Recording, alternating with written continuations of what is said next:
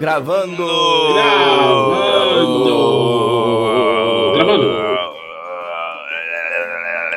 Joelhos. Joelho, cara. Tipo, pra quem não sabe, existe um, um- um salgado tradicional. Eu descobri também que ele é tradicional do Rio. O joelho é tradicional do Rio de Janeiro. Aparentemente foi criado no Rio de Janeiro. E- enquanto salgado, né? Tipo Enquanto, assim. só- quanto instituição alimentícia. Enquanto parte do corpo, o joelho não, não foi criado em nenhum estado da federação. Eu desconfiava disso. É, não, é interessante. É importante frisar. Mas enquanto quitute, o joelho foi criado no, no Rio de Janeiro, em um lugar que o nome me escapa, mas é uma, uma lanchonete lendária até, que tem gente que diz que ela não existiu.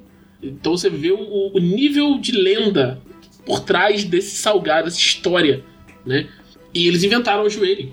O joelho ficava lá Caralho. ele não tinha esse nome. Eu, eu ouvi no lugar onde eu olhei, a história tinha um nome, eu esqueci o nome, mas tinha um nome. Era um nome sem graça, Antes. eu me lembro também. Era um nome. Era um nome meio francês, meio, É. meio bé.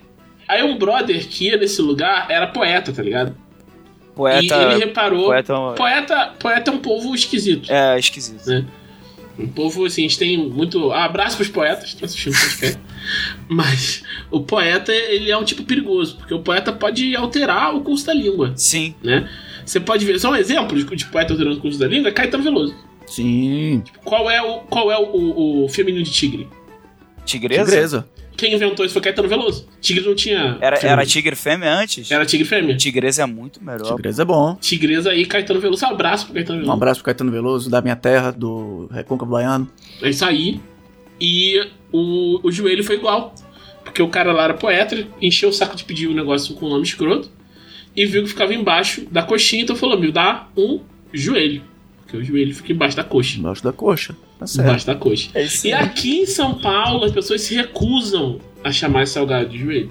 Mas eu vou ser sincero que é, eu sou nascido e criado em Salvador e eu nunca ouvi ninguém chamar aquilo de joelho até eu começar a interagir mais com pessoas de outros lugares do Brasil.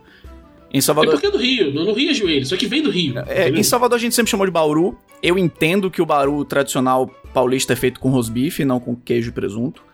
Mas é assim que o pessoal chama lá, ou chamava pelo menos. Mas então aqui também chama, aqui em São Paulo, também chama de Bauru o joelho. Tem o Bauru e tem o Bauru que é o joelho. Então você não tá entendendo, cara. Tem dois Baurus, porque o paulista não se importa em tornar a vida das pessoas fácil. Certo. São, é literalmente a mesma palavra, a mesma palavra para duas comidas diferentes, que são comidas exatamente no mesmo contexto. E aí, e aí, tipo assim, você tem que saber que é o Bauru de queijo e presunto, que seria o joelho, ou o Bauru. É tipo torrada, De- é tipo torrada lá em Porto Alegre, que torrada é misto quente. Tipo torrada em Porto Alegre. Mas o, o joelho não é só um misto quente metida besta? Então, não. Não. O joelho, ele é, ele é uma massa, né? É uma massa de salgado. E dentro da massa costuma ser presunto queijo, mas você pode ter presunto, tem joelho de outras coisas. Tem joelho de calabresa, por exemplo. Ah, é verdade, certo. com queijo calabresa em vez de. É, eu acho que eu já experimentei, eu só não sabia que era joelho. Inclusive, no, no- lá no Rio de Janeiro, tem o melhor joelho da cidade. É num. numa lanchonete que agora tá na terra do Glauco. O Glauco tá morando no Meyer. O nome é Dolce Amore. O lugar é maravilhoso. Quer dizer, você olha o lugar, não parece nada maravilhoso. É só uma lanchonetezinha muito genérica. Mas o joelho é sensacional. É, mas essa coisa de boteco aqui no Rio é. De boteco ou lanchonete, sim. É uma coisa que. Tipo, tem lendas, né? Eu vou, eu vou pedir, eu vou pedir. Esses últimos dias eu. Foi falado tanto sobre o joelho que eu fiquei com vontade de. Pedir não, é pedir não. Você tem que ir lá no Dolce Amore. Se quiser, eu te mostro. Eu, vou- eu tiro, marco no mapa pra você como chegar lá. Pô, então, então manda, mano.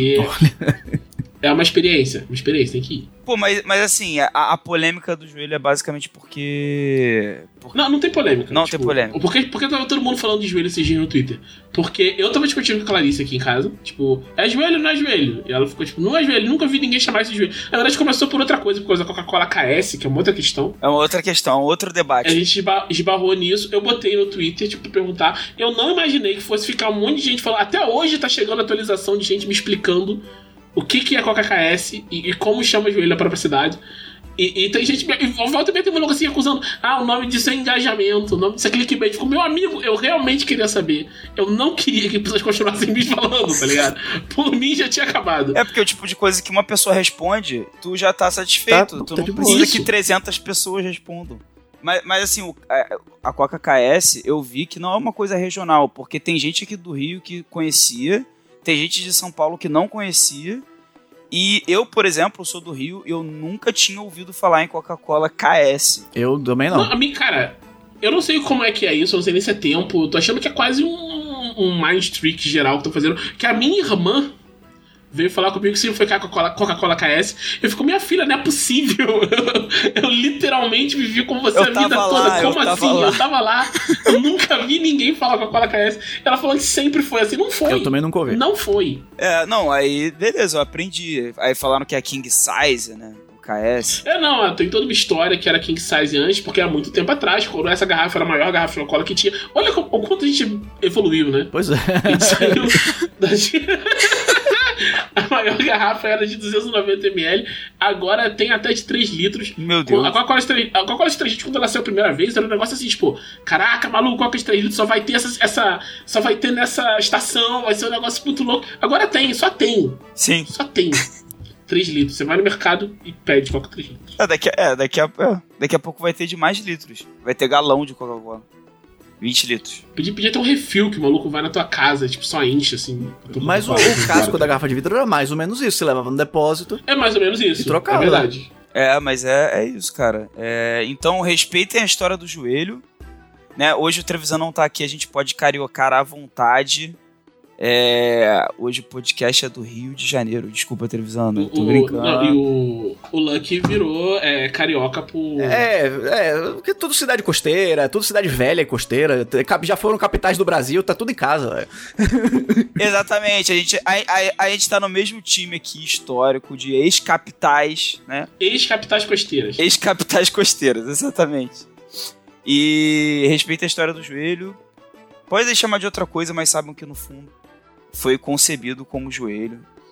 E é isso. É tipo, tu, tu- você chamaria o acarajé de Não. joelho? Não. Ou, ou de Porque é uma Bauru? acarajé. Ou de Bauru? Não. Porque é um acarajé, brother. É isso. Essa é a verdade.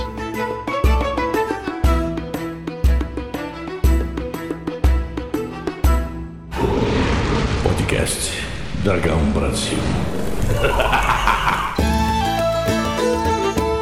Este é o podcast da Dragão Brasil, a maior revista de RPG e cultura nerd do Brasil.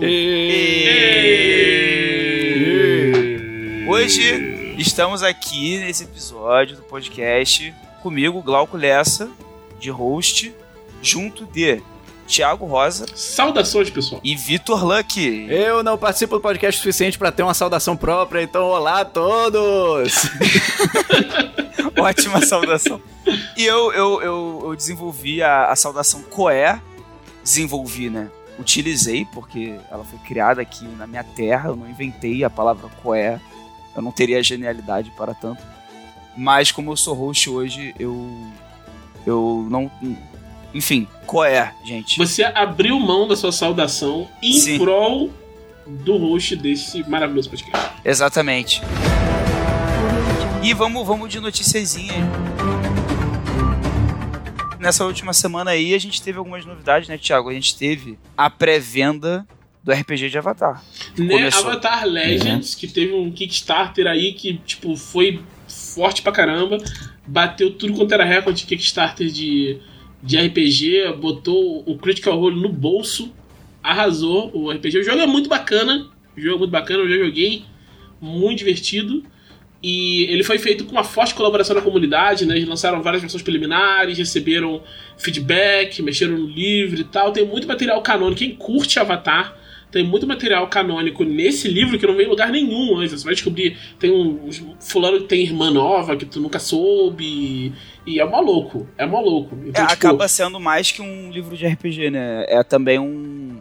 Como se fosse uma enciclopédia de lore do, Isso. do É, é meio que o mesmo caminho que o RPG de. aquele RPG de Star Wars da West End Games fez nos anos 80. Sim. que codificou um monte de coisa de Star Wars que só não era codificada E depois começaram a usar essas paradas mais pra frente, né? Então acho que isso vai rolar em Avatar. Avatar tá prestes a ter um monte de negócio, vai ter uma filme, vai ter desenho novo. Pô, muito vai bom. Ter, Vai ter série live action também, né?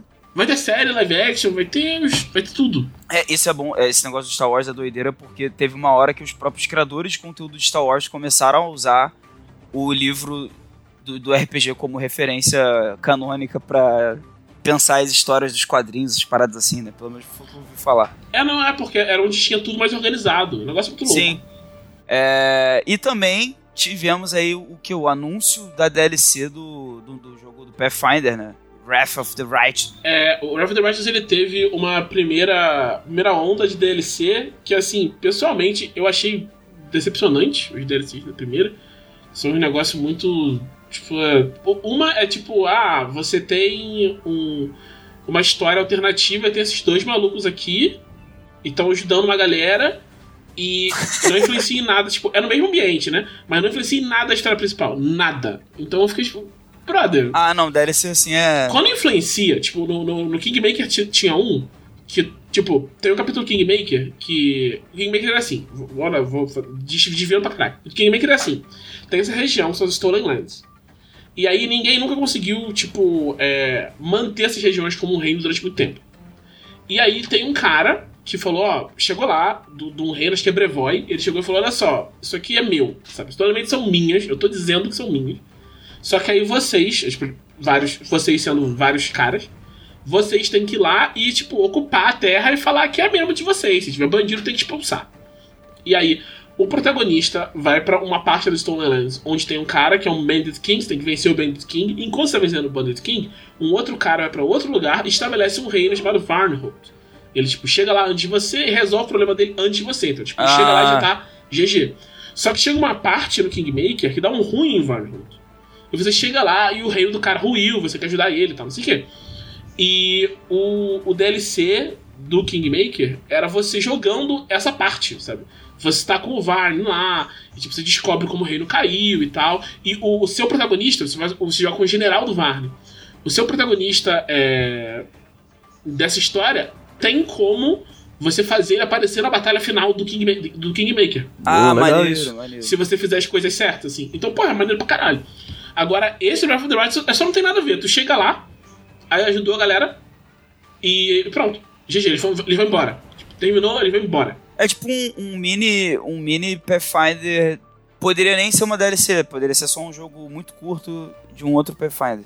É, é muito nada a ver, muito nada a ver. E aí, é, o, o- o outro é tipo uma coisa de pirata, do, dos de capeta. Tipo, você anda num mar do. Não, é sério, é- você entra num mar do inferno e você vai saqueando as ilhas do inferno. Pô, mas aí falando assim parece foda. Não, assim, a ideia é interessante, pô. Você vai saqueando as ilhas do inferno e, e as ilhas são é meio roguelike, sabe? Então, Você pode ficar jogando isso pra sempre, se quiser. Só que, tipo. Tem nada a ver com a história, tá ligado? Quer dizer, tem a ver porque é no inferno, Breath of the Wild tem a ver com o inferno. Mas, tipo, é só isso.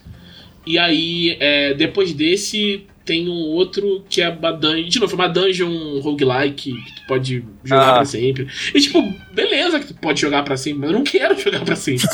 Sim, eu quero engajar naquela história do jogo que eu já joguei, e- ou uma continuação, algo que tenha a ver, ou algo que eu possa trazer depois pra história principal, se eu quiser também. Isso, essa é a graça. Pra mim, essa é a graça do DLC. E aí eles estão prometendo nessa segunda que. Já teve um pessoal que achou como datamine algumas coisas, né?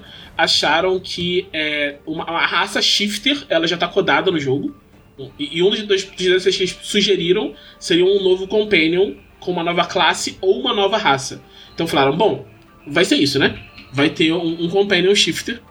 E, acreditam que vai ser isso. A DLC do companion do Kingmaker era muito maneira. Então imagino que vai ser maneira essa também. Mas aí, só só vendo, né? Tem muito furry, preciso deixar isso bem claro. Tem muito furry Path of the Righteous. Tem muito furry, é surreal. Não tem motivo, mas tem muito furry. Tem um furry na sua party, aí tu vai ter. Chega um. um, um cara, como é que é? Um conselheiro. Mas um conselheiro novo é um furry também. Aí, cara, tem muito furry. Tu tá jogando, você pensa, cara. Não, não era pra ter isso aqui, né? Tipo, tô enfrentando um monte de demônio. De onde estão vindo esses furries? Não sei. Mas tem muito furry. E por último, e não menos importante, na verdade, talvez a notícia mais importante da semana é a situação do operário, né? O Thiago vai trazer aí as, as atualizações da que a gente prometeu sempre atualizar Sobre e o Operário. acompanhar. Operário, esse time que teve um, um duelo épico com o Vasco da Teve um duelo épico com o Vasco da Gama. Foi derrotado o Operário, mas continua lutando para permanecer na, na Série B do Campeonato Brasileiro. O Operário está com 33 pontos e está a 4 pontos do Horizontino, que está fora da, zona de rebaixamento. Então é difícil. A situação do Operário é preocupante. Tem graves, graves chances de cair para a Série B. Mas o Fantasma da Vila não desiste. E seu técnico, o Matheus Costa pediu pra torcida justamente fazer isso, não desistir. E isso é uma coisa que é forte da torcida do Operário, que é daí que vem o nome de Fantasma da Vila. Eu fui pesquisar. É porque a torcida do Operário sempre saía lá de Ponta Grossa pra ir pros jogos nas capitais e eles tocavam o terror. E a galera ficava com medo da torcida, como se o time fosse um fantasma. Essa, a torcida era tipo, não era tanta gente quanto tinha, mas os caras eram muito, sabe, empolgadão. Então eles davam medo na outra torcida. O time ficava com medo, às vezes o operário ganhava, porque a torcida entrava lá como 13 terceiro jogador, botava o verdadeiro fantasma da vila, assustava os outros times. E assim, o operário, infelizmente, aí, talvez se o operário tivesse vencido aquele jogo contra o Vasco, não estivesse nessa triste situação de perigar ir para a terceira divisão. Vasco, E- e o inclusive, que que o- continua o- com o risco de não subir, tá? Tá em quarto. É, então, Caraca. o Bahia tá em terceiro, não posso fazer piada. É, apesar de que a gente ganhou do Brusque nessa, nessa semana. Mas a próxima partida é contra o Grêmio, que tá um ponto à frente, então qualquer coisa, qualquer coisa. Tá todo mundo coladinho ali, né? O Sampaio Correia tá em quinto e 52. Tá tudo muito Só, que, colado. só quem tá seguro é o Cruzeiro, o resto é, ainda, tá, ainda é jogo. É Battle Royale, né? Battle Royale. É cada um por si. É cada um por si, o fantasma da vila por todos. É isso. Então, vamos para o bloco favorito do podcast. Que fizemos na semana passada. Thiago Rosa. Pô, cara, o que, que eu fiz semana passada? Semana foi. A gente tá fazendo. A gente tá fazendo muitos trabalhos na. Na Jambô. Acho que a única coisa que eu posso falar, eu tô trabalhando, tenho ocupado muito meu tempo, é o Blue Rose. A gente tá trabalhando na versão traduzida do Blue Rose, esse jogo de fantasia romântica. Peraí, peraí, peraí, peraí. Breaking news. Já, já pode falar? Saiu no Dragão, bro. Ah, tá, então tá bom. Eu esqueci que saiu, é verdade. Saiu faz uns dois meses no Dragão. Mas muita gente fica mais atenta só no podcast e nem, nem tava sabendo disso. Então tá sabendo agora. Se não tava sabendo, tá sabendo agora. Exatamente. Estamos trabalhando em Blue Rose para ser lançado na CXP. Estamos fazendo o- os trabalhos finais do livro. Semana que vem chegam os últimos capítulos traduzidos, enquanto os outros já estão em processos avançados de edição, revisão e diagramação. O livro está ficando lindo. Um abraço aqui pro Cláudio que faz nossa diagramação. Porque quando tem um problema, eu só olho assim e falo, eu não sei resolver isso, eu, eu anoto assim, eu deixo uma nota no artigo falando, Cláudio, faz aqui sua mágica, e ele faz. Então fica aí. Um abraço pro, pro Cláudio. E o que, que eu fiz? Cara, eu vi esse fim de semana, eu revi um clássico dos anos 90. É anos 90? É anos 90. Um clássico do final dos anos 90. Um anime que sobreviveu ao teste do tempo Trigun. Vocês viram Trigun? Nunca vi. Não, nem, nem sei o que que é isso. Putz, cara, vocês estão perdendo muito, assim. Trigun, ele é um. Ah, O anime sobre- é Trigun. Trigun. Conheço de nome. Isso. Eu É, conhe- eu conheço conheço nome dessa também, mas forma. nunca assisti. ele é apresentado como a história do. Essa é uma história engraçada, né? Porque é, ele saiu, acho que na Locomotion. E o pessoal da Locomotion, eu acho que teve uma época que eles. Não sei o que rolou com o departamento de localização do Locomotion. Que eles deram uma. Uma economizada forte na, na localização, assim. Tanto no texto quanto no. no- nos, nos, nos dubladores mesmo, né?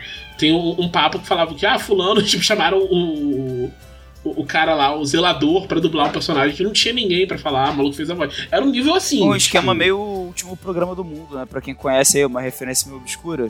Que, que os caras pegam, sei lá, o, o cara te- da técnica ali, do, do áudio, pra entrevistar no programa, né, aleatoriamente. Isso, isso, bem esse rolê. E o, tem- o personagem principal de, de Trigun, ele é chamado Vash the Stampede em, em inglês. E Na tradução oficial, ele ficou veste estouro de boiada. Stampede, literalmente, é Não estouro de boiada. Mas eu fico com pena dos dubladores, tá ligado? Porque tu fala, veste estouro de boiada. Nossa, é complicado. mano. Todos olha o tom, estouro de boiada. É, É, tem é a longo. questão de, da, da, da sincronia com, com a fala, né? Porque é muito maior que Stampede, estouro É. de boiada. Eu, eu sei que teve um. Teve um, um- uma parte. Acho que teve uma versão meio, meio zoada que saiu. E depois teve uma versão que foi. é, acho que inclusive era o Guilherme Briggs que fazia o, o Vash nessa, na segunda versão. Mas acho que os termos já estavam estabelecidos e mantiveram estouro de boiada. Aham. E tipo, é, é engraçado que eu tinha visto antes, nessa época, que você comprava as fitinhas do BAC, Brasil Anime Clube, você comprava uma fitinha VHS com um bagulho legendado, sabe? O cara comprava do Japão, e, tipo, legendava direto na fita.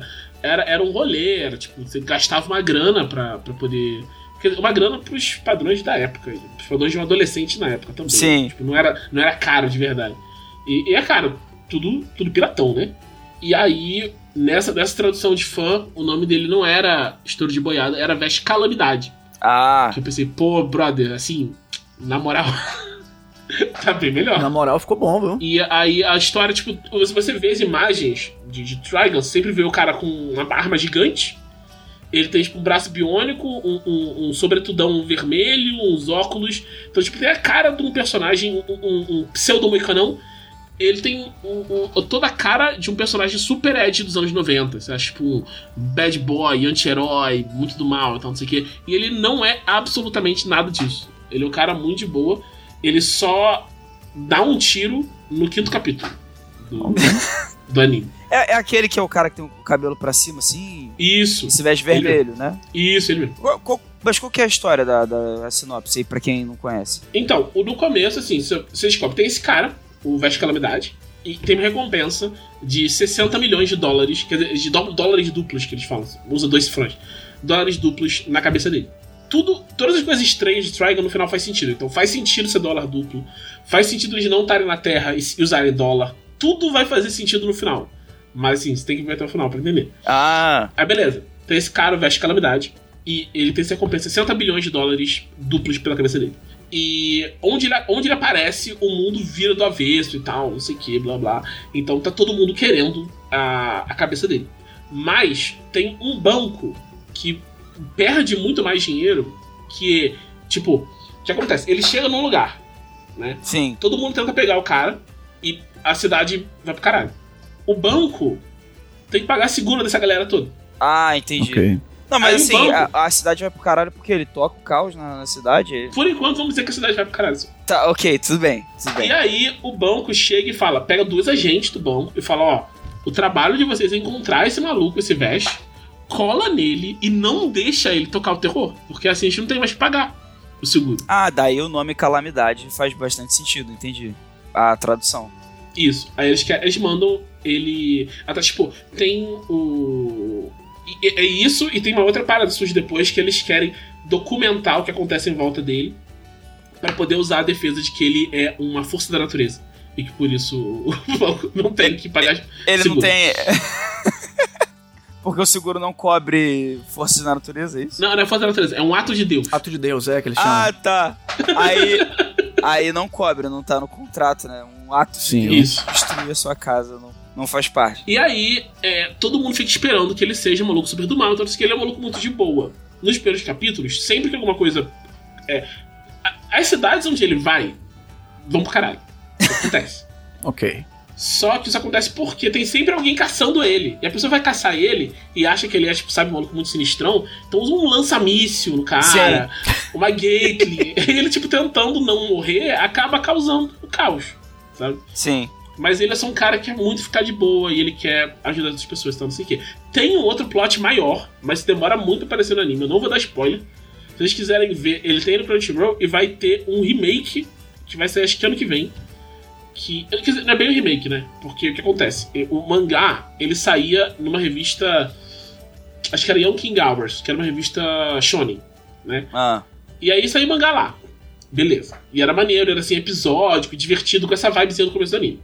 Chega uma hora começa o plot. Nessa parte que começa o plot, o, deu um ruim lá com a revista. E o cara foi pra revista Seinen. Então, eu acho que o anime novo, ele só adapta a parte que é Seinen. Então, Ah, tipo, entendi. essa Certo. parte divertidinha do cara fugindo e o banco e tal, não sei o que, eu acho que não vai ter no novo. Porque vai ser só quando o bagulho tá tenso e ele realmente é um, um anti-herói sofrido e amargurado. Sem nem psicológico. É. Com muito tiro, mas é. Agora o Thiago desbloqueou uma memória que eu achei que, que tinha sumido da minha cabeça, de que era da minha pré-adolescência assistindo anime na Locomotion, cara. Cara, eu vi tanta coisa na Locomotion, velho. Saber Marionette, Nossa, é, Caçadores de. Elfas, Blue Seed, tá ligado? Tanta coisa. Evangelion eu acho que eu assistia na Locomotion. Ela- Evangelho, ela, ela é pela Locomotion. Cara. Tinha muita coisa maneira que sai pela Locomotion. Bug Pop sai pela Locomotion, né? Eu envelheci uns 15 anos aqui só pensando nisso agora. Ah, Ó, o Locomotion era, era, era TV a cabo ou era aberto? É TV a cabo. era TV a cabo. É, porque eu acho que eu não tinha, tipo, não tinha na. Na TV a cabo que tinha na minha casa. Tipo, eu via muito Cartoon e Fox Kids, que depois vira Jetix, sei lá. Que tinha. tinha um, Sim. começou a ter uns, uns animes também, tipo, depois de um tempo, né? Pô, eu lembro muito do- dessa época da Fox Kids que tinha um anime de Shaman King e o, o marketing da, da Fox Kids só, tipo, alguém decidiu, falou: Eu vou fazer uma campanha doida de Shaman King, beleza? Eu falei: Faz, faz o que você quiser. Porque a cam- eu, eu lembro que até hoje eu lembro palavra por palavra desse comercial. Que era o cara chegar, você quer ação? Shaman King, tem uma ação lá, o cara assim, Você quer aventura? Shaman King. Aí o cara diz assim: Você tem um real pra me emprestar? Shaman King! Era um negócio muito louco, cara. Ah, inclusive muito Shaman King tá, é, já tá rolando o remake, né? Eu acho que acabou já. Até. Porque, é, porque a história não era, não era muito longa, né? Tipo, Assim, era. Eles, eles, tipo, dilaceraram a história. no, no remake? É. Tipo, o. É porque assim, é, o que, a história que o pessoal geralmente lembra é quando começa chamar um fight. Tipo, tem o torneio lá pra decidir quem vai ser o rei dos xamãs. Só que isso é, começa na metade do mangá. tipo, tem um Caralho. monte de coisa antes do Shaman Fight. E aí o, o remake, o anime novo só falou: Ah, eu não me importo com isso.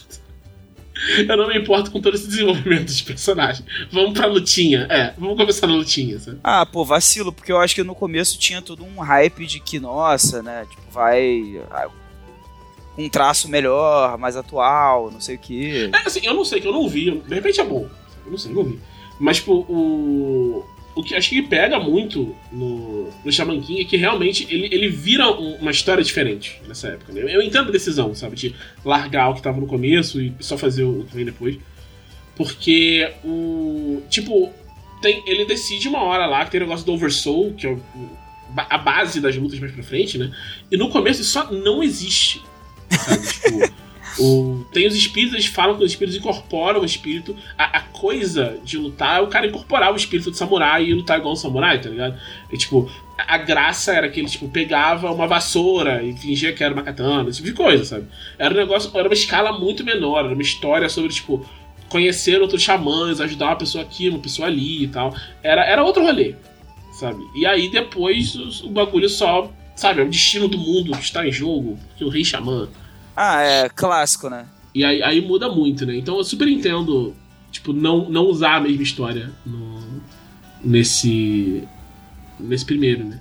Uma, uma coisa que eu não fiz na última semana foi assistir Bleach. Boa, Thiago. Estamos orgulhosos de você. Mas é porque eu não posso. Eu queria assistir Bleach. Ah, eu- Eu queria. Tô menos Saiu. orgulhoso agora, mas tudo bem. Saiu o- Começou o remake de Bleach, né? Aliás, eu queria ser super claro, começou numa segunda-feira. Você tem que pensar, tipo, que espécie de anime estreia numa segunda-feira? Bleach. Esse é o tipo de anime. Mas na segunda-feira acabar com a sua vida, sabe? Porque eles estão aí lançando trailer e tal, assim que eu tô pensando, pô, vai ser maneiro o bagulho, né? E Bleach sempre tava no Crunchyroll, tava dando como certo que ia poder ver no, no Crunchyroll. E aí, nas semanas que precediam o lançamento, o Bleach começou a sumir de todos os lugares que tava, porque falaram que ia pra Disney Plus e tal. E a gente falou, pô, então vamos ver na Disney Plus. Depois falando que vai ter lançamento global. Né? Vai sair todo lugar. A pessoa já falando que tava indo pelo Star e tal. Já fiquei meio. Vou ter que pagar mais só pra ver Bleach, mas tá tudo bem, né? Beleza. E aí chegou no dia, não posso. Se eu quiser, sabe? Se eu quiser, tipo, gastar meu dinheiro e ver Bleach, eu não posso. Não permito. Então, tipo, É, Pra começar, que já é um absurdo ter que gastar dinheiro pra ver Bleach. Estando na minha assinatura, eu devia ver- poder ver de qualquer lugar. Podia poder fazer isso comigo mesmo. Ah, e, e- e a gente tava conversando isso no Oito Nuvens ontem, porque, tipo, sei lá, rolou um grande debate sobre Bleach no meio da stream ontem de Oito Nuvens. E a conclusão que a gente chegou é que também não vale a pena piratear pra ver Não, Bleach. tipo, olha o esforço que você vai fazer. Eu a confesso, energia. Eu nunca vi Bleach. Você tá certíssimo. Mas Tá certíssimo, Vitor. uma, uma amiga minha, que pra não aqui revelar quem é a pessoa, foi Camila Gamino, tá tentando me convencer a assistir Bleach. Olha só, olha, Não. que, olha o que Ah, faz. não. Olha o que a pessoa faz. Camila, que horror. Tentando. Isso é praticamente tráfico de drogas, né? Isso é praticamente tráfico de drogas. É, não, Você é. convencer alguém a entrar nesse. Porque Bleach é o caminho sem volta. A grande verdade é isso. Bleach é o caminho sem volta. Porque Bleach é ruim. Sabe? Vamos deixar super claro aqui, estabelecer que Bleach é ruim. Mas você começa a ver Bleach e, e você tem tipo, um momento que você olha assim, pô, que irá. Sim. Sensacional isso aqui. Esse, esses 30 segundos aqui, esses 20 segundos. Eu, Maravilhoso. eu chamo de felicidade, né? Tipo, Não, e você fica, você se sente validado. Você, pô, cara, tudo isso que, tudo que eu passei, todos os, os momentos que eu vivi esperando, todos os Ichigokun que eu ouvi, até chegar aqui, valeu a pena. Então, acho que você pode estabelecer que Bleach é uma metáfora para a vida. E pode ser. Mas desenvolva, desenvolva sua metáfora, Vitor. Não, essa é a metáfora, porque você passa por problemas e dificuldades pra de vez em quando, naqueles poucos e raros momentos, você pensar, nossa, tudo valeu a pena porque a vida é muito boa, porque isso aconteceu. não, mas, logo depois a coisa passa e as dificuldades voltam. Mas eventualmente você espera que vai ter outras, outros daqueles momentos na sua frente. Eu acho que é muito assim. E, e Bleach tem muito disso, tipo, de, de coisa da dificuldade da vida adulta. Não, não de forma direta na história, porque é um moleque de 15 anos. Mas no. Sabe, na correlação entre como o anime faz você se sentir e como a sua vida faz você se sentir. Então, tipo, o anime fica assim. é, ele fica muito provocando umas coisas, assim, tipo, te dando uma ó. Fulano, lembra aquele personagem que tu gostou? Ele vai voltar. Vai, aparecer de novo. Aí, aí, tipo, mostra assim, tipo, pô, tu tá vendo uma cena e tal. Aí passa um vulto assim, mas, caraca, não é aquele maluco, é aquele maluco. Ele tá ali, tá de olho, caraca, vai aparecer de novo. Maneiro. Vou continuar vendo. Aí tu continua vendo, passa 10 capítulos, nada ainda, mas aí tem que falar, alguém fala o nome do cara, tipo, o outro maluco vai pra, porra, agora, agora falaram o nome, vai aparecer. É. E aí, em algum momento, não é que ele não, não ele, ele, tipo, te traia, sabe? Quer dizer, ele te trai, mas não diretamente desse jeito. Porque o, o anime, ele te prometeu, maluco, ele vai te dar. Assim, Bleach nunca vai chegar e falar, fulano vai aparecer, e nunca vai não aparecer. Ele, ele vai, ele, ele vai te dar essa coisa. É o mínimo mas a também. coisa, né? mas a coisa que ele vai te dar não é o que você quer. Esse é o negócio. Ele te faz acreditar que é o que você quer, mas não é o que você quer. Porque o maluco vai aparecer, ele vai aparecer e falar, oi. Eu sou inútil. E vai Isso embora. é o fanservice do mal, né? Basicamente. Isso é, o fan- é muito bom. É o fanservice do mal, cara. Porque, tipo, tu pensa, pô, eu queria muito esse cara aparecer de novo. Ele vai aparecer e, tipo, todo o ambiente ao redor dele vai deixar super claro. Nossa, cara, não faz o menor sentido você estar aqui, sabe? O que, que você tá fazendo aqui? Sabe, a história andou, sabe? A fila anda, brother. Tipo, vai fazer um spin-off, sei lá, sabe? Ah, e aí, eu, quando, esse tô, eu personagem tô, eu tô aqui só porque o autor prometeu que eu ia estar aqui. Exato. Esse personagem assim, vou engajar, vou engajar na história, beleza? Tipo, vocês pediram... Vou participar, vou participar. Vou participar. E, a e quando a gente fala engajar na história de Blitz, quer dizer entrar na porrada. Aí esse maluco, ele vai entrar na porrada. Só que acontece que Bleach é tipo uma esteira, tá ligado? Tipo, o nível de poder de Bleach. Então, tipo, esse maluco, ele parou de correr. Ele tá lá atrás. ele parou de correr na esteira. É o Yantia do. Isso, todo Sei mundo lá. Yantia. Esse é o problema de Bleach, todo mundo Yantia. Não tem um Yantia, todos são. Todos são. Todos são Yantia, todos são Yantia. E aí, o, o, o maluco vai aparecer e vai levar um cacete. sabe? Ele vai levar um cacete do vilão genérico. Você não. Tipo, ele, o bicho vai te fazer amar um personagem. Que você pensa, cara, esse maluco, ele tem um caráter design maneiro, ele tem uma personalidade interessante, os poderes dele são legais, E eu me identifico com a visão de vida, com a visão de mundo dele, porque Bleach faz isso. Os personagens de Bleach, principalmente no, no- até o, o segundo arco da Society, eles apresentam suas visões de mundo, tal, não sei o quê, que muitas vezes são coisas que tipo destoam um do outro e são interessantes. Mas, Pô, que maneiro. Não, os, os personagens são jeito. legais mesmo. Eu assisti até a Soul Society e eu- os personagens eram bem diferentes. Eu achava isso legal, assim. É, e, tipo, eles são muito diferentes entre si. Tem, tem personagens que estão do lado dos heróis que são muito escrotos, muito tipo, vilanescos e tal. Então, tipo, é uma coisa muito tons de cinza bem bacana, bem bacana. Aí tu pensa, gostou desse maluco. Tipo, ele apareceu, fez umas coisas, tu gostou dele. E aí, Bleach mostra ele no fundo, assim, tô fazendo uma votação, ele levanta a mão. E aí, depois, quando ele vai aparecer de verdade na história de novo, vai aparecer um Zé Ruela, que é o, o- novo, o novo cara que eles querem dizer que é forte da semana, e vai embolachar esse maluco como se não houvesse amanhã. Aí vai ficar tipo, caraca, maluco, por quê? Por que você desenvolveu esses sentimentos em mim?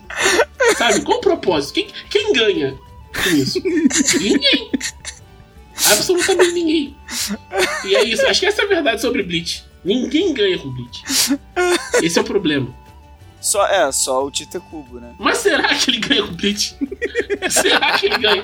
Será que ele tá feliz com isso? Eu acho que ele não tá feliz, não. Pô, é. Fica aí. Tite Cubo. Reavalie, reavalie sua vida. Reavalie o que você quer da sua vida. Converse. Converse com seus amigos, converse com uma pessoa amada. Converse com seus amigos. Talvez você só precise fazer outro mangá diferente. Pior que ele fez, né? Ele fez da. Agora, agora eu fiquei puto. Porque ele fez outro mangá e outro mangá também é Bleach. Então é isso que ele gosta de fazer, cara. Então ele Não, tá não, ganhando peraí, peraí. Mas outro mangá não é aquele Burn the Witch? O Burn the Witch é Bleach. É no mesmo universo. Ué, não, peraí. Não, peraí, peraí, peraí, peraí. Peraí, peraí. Não, é- não era um anime Ele faz. é- Não, não, olha só, deixa eu te falar. Tu assiste Burn the Witch, é tipo, bruxas caçando dragões. Beleza. É, isso. Tu tá assistindo e tal, não sei o que, e tem as coisas lá do anime, beleza. No último capítulo, no último capítulo, o filho da puta põe assim, tipo, tá acabando o negócio, acabou o conflito, vai mostrar o negócio e mostra assim, o, o- eu não esqueci o nome do lugar, que é tipo onde elas trabalham, e vai baixando a câmera e mostra embaixo escrito Soul Society é, England. Ah, meu Deus. Então, tipo, Meu Deus, na verdade as bruxas são os shinigamis da Inglaterra, é isso? isso é tipo, é tipo, era Bleach o tempo todo, tá ligado? Eu imagino aquele meme do astronauta, sabe? Então era Bleach o tempo todo, sempre foi. É o, astro, é o astronauta. Não, mas assim, mas pelo menos Burn the Witch é bom. Você viu? Você viu, né? Eu, obviamente, vi. eu, obviamente, vi. Eu vi, eu li o mangá. É porque ele é mais curto, né? É mais curto. Assim, ele. Eu não vou dizer que ele é bom, ele não é melhor que o começo de Bleach. Assim, o começo de Bleach é realmente muito bom. Que é tipo. Eu acho que o, o ritmo do, do cubo funciona. o- o- a escrita do cubo funciona melhor quando ele tá lidando com histórias mais contidas e com um ritmo menos acelerado. Que o começo de Bleach é assim e funciona muito bem. É, Ele tenta fazer isso no Burn the Witch, mas ao mesmo tempo, é, é, acho que ele tá tentando, tipo, apelar pros fãs, tipo, ele gosta de desenhar monstrão e, tipo, sabe, mas cenas de ação assim mais grandiosas. Então, tipo, o nível de poder é mais alto, as coisas são mais louconas do que no começo de Bleach, e isso quebra um pouco a, a verossimilhança em alguns sentidos, sabe? É difícil você acreditar numa história mais autocontida quando os níveis de poder são tão loucões, sabe? Tipo, Sim. Os stakes não são mais só, tipo, ah, vai, vai infectar, vai, tipo, é um problema pra essa pessoa. Não é, porque, tipo, olha o tamanho desse bicho, é um problema pro mundo inteiro, tá ligado? Sim. Então, tipo, é um pouquinho, é um pouquinho diferente aí nesse, nesse sentido. Mas, tipo, definitivamente é melhor que o que ele se tornou no, no final, assim. Aham. Mas, tipo, bom, bom, eu não, não posso dizer que é. É um, é um, é um, é um anime ok. Assim, não- ele não é ruim. É, acho que o que eu posso dizer por, por Burn the Witch é que não é ruim. É divertido, pelo menos. Ele não é ruim, tá bom. Não é ruim. Não é ruim. não é ruim. Não é ruim. Se você tiver a fim de assistir um anime que não é ruim, pode ser É, esse. é, Você sim. pensar assim, cara, eu quero ver um bagulho que, sabe, não é ruim. Aí tu assiste. Ah, ah, então tá bom. Então, então é, é isso, né? É. é pois- depois desse, desse momento de Bleach, eu, eu, eu sinto que esse ainda vai ser um tema que vai voltar. E- Ele vai nos assombrar mais vezes, porque o Thiago precisa desse espaço. Ele Precisa. precisa desabafar. Ele precisa conversar, externar. É um processo de elaboração muito complicado. Já, ele já está nesse processo há anos. Pra quem já segue ele no Twitter sabe. Não é uma coisa nova. Então, eu peço. Mas nós estamos aqui pra você, Thiago. Exatamente. Muito obrigado, muito obrigado. E, e é isso aí. A nossa audiência também vai, vai ajudar aí ouvindo a gente. E, e tem, até porque tem muita gente que se identifica com você, né, Thiago? Tipo, ontem no Oito Nuvens mesmo, o pessoal tava desabafando sobre Bleach. Tipo, eu até deixo pra falar isso mais na minha parte, mas, mas eu vi no chat gente falando assim: Thiago, eu te entendo. Um momento assim muito catártico, assim, as pessoas muito se, se reconhecendo, sabe? Na, na- ali no- nas dores. É que é essa, a, a experiência de ser fã de Bleach é a experiência da decepção. Então as pessoas estão, sabe, se dão as mãos nesse momento.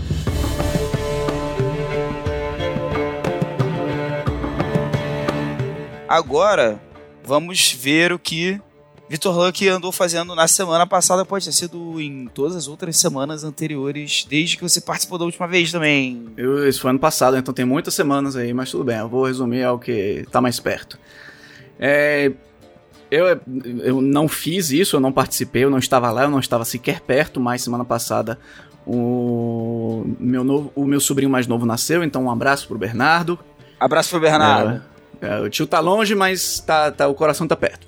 É, em virtude disso, eu fiquei sozinho em casa, porque a minha esposa foi acompanhar, né, o, o parto da irmã dela. Então foi muito interessante, porque eu tive a oportunidade de é, fazer várias coisas que geralmente eu me contenho quando ela tá em casa, por questões de barulho e inconveniência. Eu espalho mais, né, em tempo. Então Sim. eu tava fazer, testando técnicas vocais esquisitas, é, assistindo programas de TV que eu já assisti antes. Reassisti The Good Place, que é legal. Mas, mas assim, Pô, muito eu, bom. eu sou, eu sou obrigado a, a perguntar o quão esquisitas são. É, não, é. Cara, mo- mostra pra gente. depende, velho. Não, assim. Se tipo, quiser, se quiser, fique, fique à vontade. Não, é vocal, vocal rasgado, vocal mais agudo, vocal mais operático, essas coisas todas. Eu gosto muito de fazer várias vozes em casa, eu faço um monte de imitação de, de personagens de pessoas, etc. E eu, eu gosto de, de- de experimentar com isso de vez em quando. Só que eu sei que é inconveniente para as pessoas fisicamente ao redor. Então, geralmente eu faço quando não tem ninguém perto, quando É, não tem, tem- ninguém em casa. É, essas coisas com a voz é, é meio complicado, né? Porque só tem um jeito de você ficar bom. Que é você passando um. É que você, é você passando uma certa, um certo vexame, né? Sim, sim, sim. é, de ficar fazendo várias coisas que são desagradáveis de ouvir, até pra você mesmo, né? Só que Sim. se você não faz isso, você não consegue mostrar nada pra ninguém nunca também. Exato. Então eu aproveito essas ocasiões pra gravar bastante material assim, nunca vai sair, nunca vai servir assim pra nada além de inspiração pra outras ideias e pra eu pescar assim, poxa, daquela vez eu fiz aquilo, deixa eu ver como é que ficou. Pô, ficou legal. Então vou pegar esse pedacinho aqui e vou aplicar em outra coisa.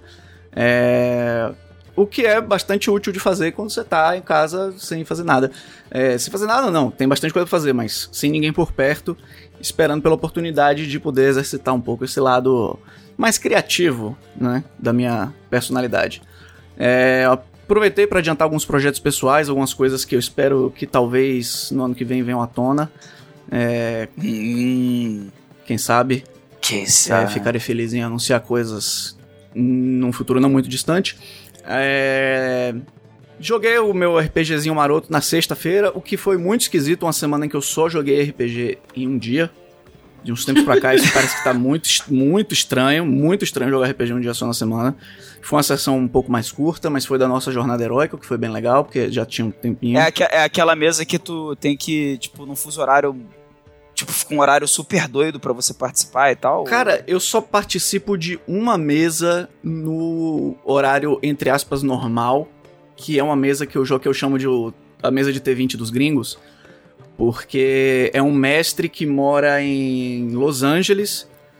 Ele é, ele é brasileiro e quase todos os outros jogadores são amigos dele que também moram em Los Angeles. O Los Angeles está no mesmo horário daqui. Então, é a Ah, única é mesa que eu jogo. É, é a única mesa que eu jogo em que é normal pra todo mundo. É seis da tarde, é seis da tarde pra todo mundo. Todas as minhas outras mesas são com pessoas do Brasil, então pro pessoal é de noite e pra mim é no fim da tarde. É, mas a única mesa que é mais assim diferente mesmo, a gente já não tá fazendo isso há algum tempo, mas é a mesma mesa de sexta que é a jornada heróica. Tinha uma época que a gente não tava conseguindo horário durante a semana, então a gente marcava pra jogar sábado, é, 10 da manhã. Sim. Só que 10 da manhã do Brasil, pra mim, são 6. então eu acordava, eu acordava 5h50 De um e sábado. vinha pro computador pra De jogar. um sábado. No sábado e vinha pro computador pra jogar pra Ó. jogar Jornada Heróica. Parabéns. Isso é dedicação. Parabéns. Isso é dedicação. Parabéns. E, a- e a mesa que, que tá a Camila, né? É a Camila que mestre. É, né? a Camila é a narradora. É, isso, ela, ela Camila que é mestra. Então, E ela pô, manda aí- muito bem. esse é o tipo de jogador que dá orgulho pra qualquer mestre. Ela deve, ela deve ficar muito Ah, feliz. cara, eu falei, eu falei pra, pro pessoal, sem querer ficar puxando o, saco da galera, mas é, é, minha mãe sempre falou que puxar saco de quem merece é um privilégio, não é, não é, não é ruim. Mas quando a mesa é boa, não é um esforço absurdo, tá ligado? Até porque é, realmente é só, é só ir até o computador e tal, né? É, E vocês estão vocês estão acabando já, né? a gente tá no nível 14. Então a gente ah, vocês estão tá na quarta parte ainda, a gente vai se terminar. é, mais ou menos, é, quarta quarta aventura, eu acho, é. É. É, é a do a de Victoria. Isso, isso. Cê- tem tem um, um, um NPC aliado importante nessa. Vocês estão vocês estão fazendo as coisas dele? É o- é o meu xodó nessa aventura. esse- Cuidado com spoiler, hein? Fa É, falem, não, sem com spoiler. spoiler. falem de maneira vaga. Falem de maneira vaga. Ah, eu acho que sim. Tem um NPC que ele é, ele, tipo, ele é um aliado, só Sim. que tipo tem tipo um dele em cima pra você aumentar o nível dele. Pô, muito bom. É, foi Tá. tu- e foi, obviamente, né? É, essa, essa, é, essa é a minha aventura. Eu confesso que eu não lembro se eu sabia dessa informação. É, mas eu acho que a gente tá aproveitando o- o- as coisas que ele tem pra oferecer. Eu acho que eu sei de que você tá falando. Você sabe quem é, né? Eu acho que sei. Então cola nele, cola nele que Dicas do, do Mas, cara, é muito divertido. A gente é, é- o meu personagem dá bastante, causa bastante dano. Ele é um paladino de Tanató, dá porrada pra caramba. Pô, muito bom. Sempre positivo. E tá ficando cada vez mais eficiente em bater e agredir. Sabe? Importante. Porque nível, nível 14, você começa a ter recursos financeiros pra fazer umas compras legal tal. Recentemente ele comprou um par de botas velozes, então. Ih, O negócio Aí- tá, tá, tá bonito, sabe? caraca. Bota, Botas Velozes é a que. É a. É a que Você te pode dá- castar velocidade em si mesmo. Ih, nossa. Não, isso aí é absurdo. É. É muito legal. É, que mais? Não foi semana passada, mas recentemente, faz acho que umas três semanas, o jogo, é, eu tava jogando Return to Monkey Island, foi lançado dia 19 de setembro. Ah, eu tava, tu tava hypadíssimo pra. pra... É, eu sou muito fã da franquia, da série Monkey Island do jogo desde que eu era criança. Tava muito, muito, muito hypado. O jogo saiu na segunda. é, Eu não zerei ele na segunda porque eu tava bastante ocupado no dia, mas eu comecei a jogar. Zerei na terça. É um jogo relativamente. Não é muito grande, nenhum, nenhum Monkey Island é comprido. É, E na quinta-feira eu já tinha platinado. Já tinha zerado ele três ou quatro vezes e platinado. Pego- Já peguei todos os achievements. Gostei muito. Pra quem gosta de point and click, fica aí uma recomendação de um jogo muito legal, assim. Que tem o pedigree do, do Monkey Island. Esse jogo é do Ron Gilbert, que é o, o diretor, o game designer dos dois primeiros. Não é ele só o criou, nome, né? né? Ah. Não é só o nome. É, tem a- o cara por trás. Isso, isso. Então, muito legal mesmo. Muito bom mesmo. Tem várias modernizações da mecânica do point and click. é, coisas que mudaram ah, no decorrer dos anos, né? É, o lance da. Não tem mais aquela tabela de verbos que os primeiros point and clicks tinham. Já são coisas mais é, intuitivas para se usar com os dois botões do mouse.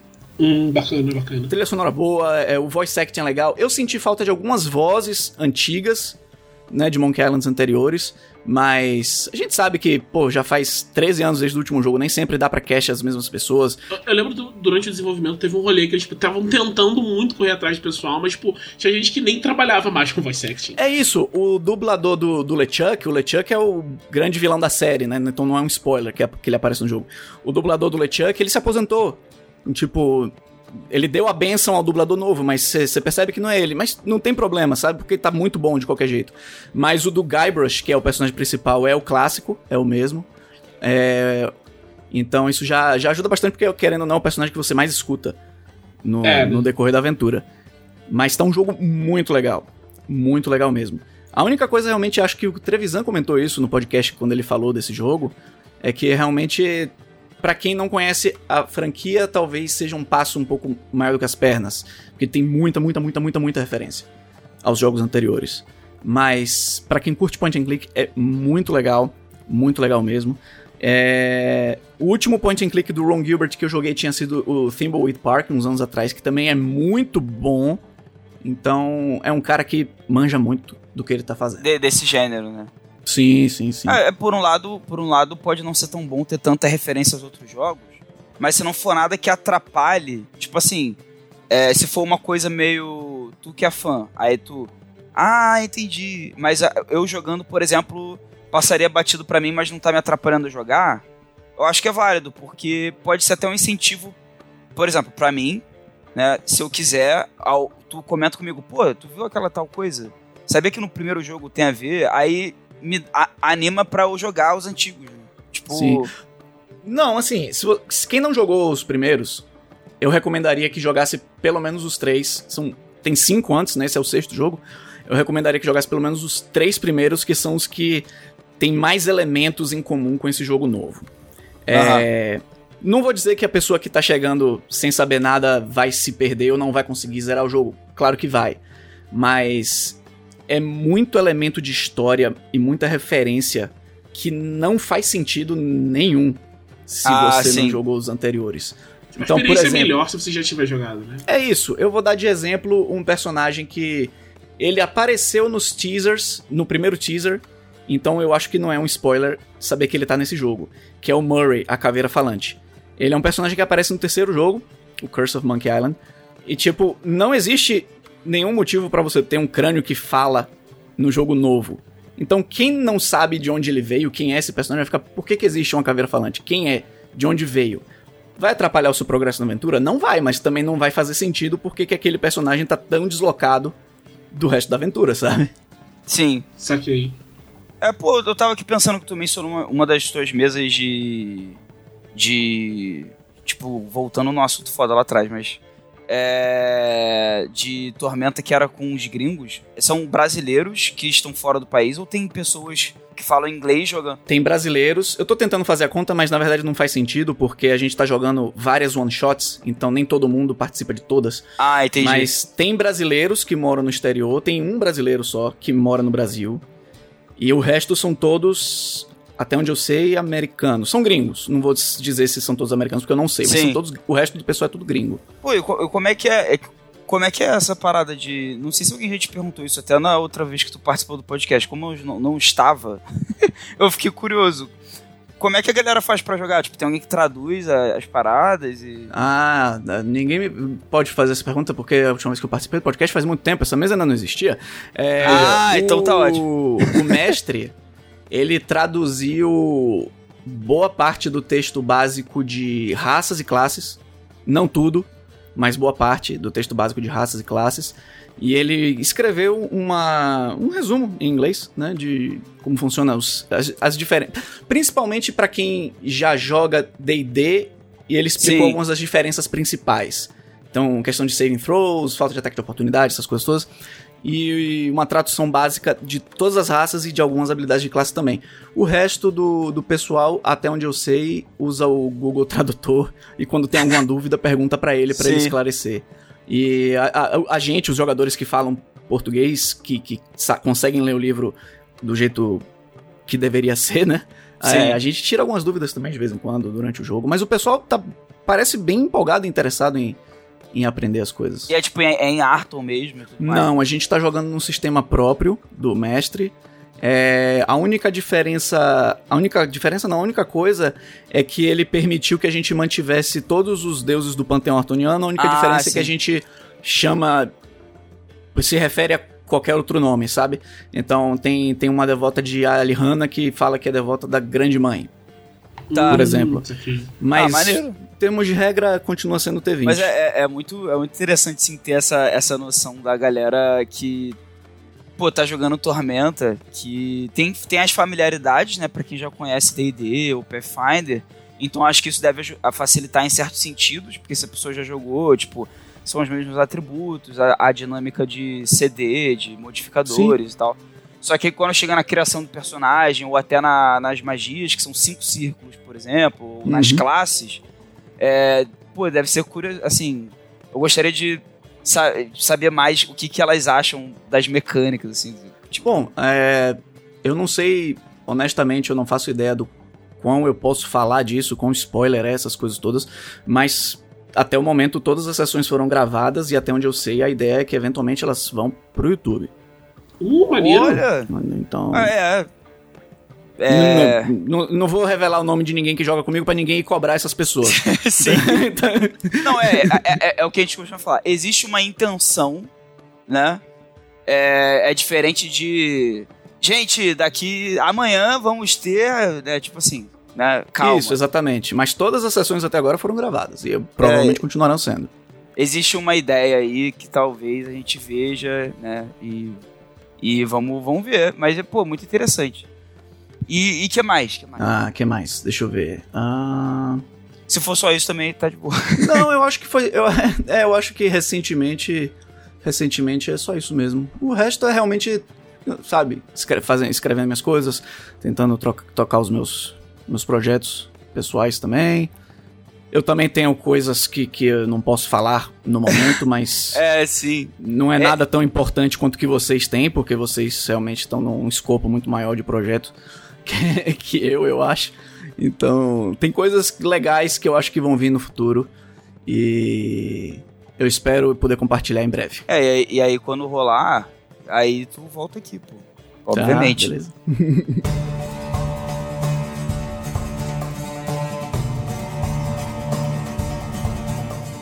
Bom, então aí sobra eu, né? E aí eu posso falar bastante, eu me deixei pro final, que eu posso. Ô boia, o que, o que nós fizemos?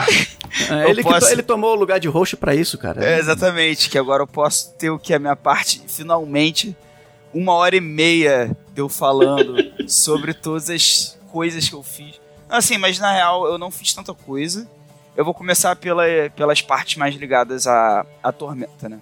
Eu tô bem envolvido com, como, como vocês sabem aqui, mas talvez nem todos os nossos ouvintes saibam, eu tô bem envolvido com uma stream que acontece na Jambu às terças-feiras, 8 horas, de Império de Jade, que se chama Oito Nuvens. E essa stream, ela, ela é canônica no cenário, ela acontece em Tamurá, mas ela usa o sistema do Império de Jade mesmo, em vez do Tormenta 20. Então é muito interessante ver a, a dinâmica dos jogadores, a- as opções de raças e classes que são só do Império de Jade.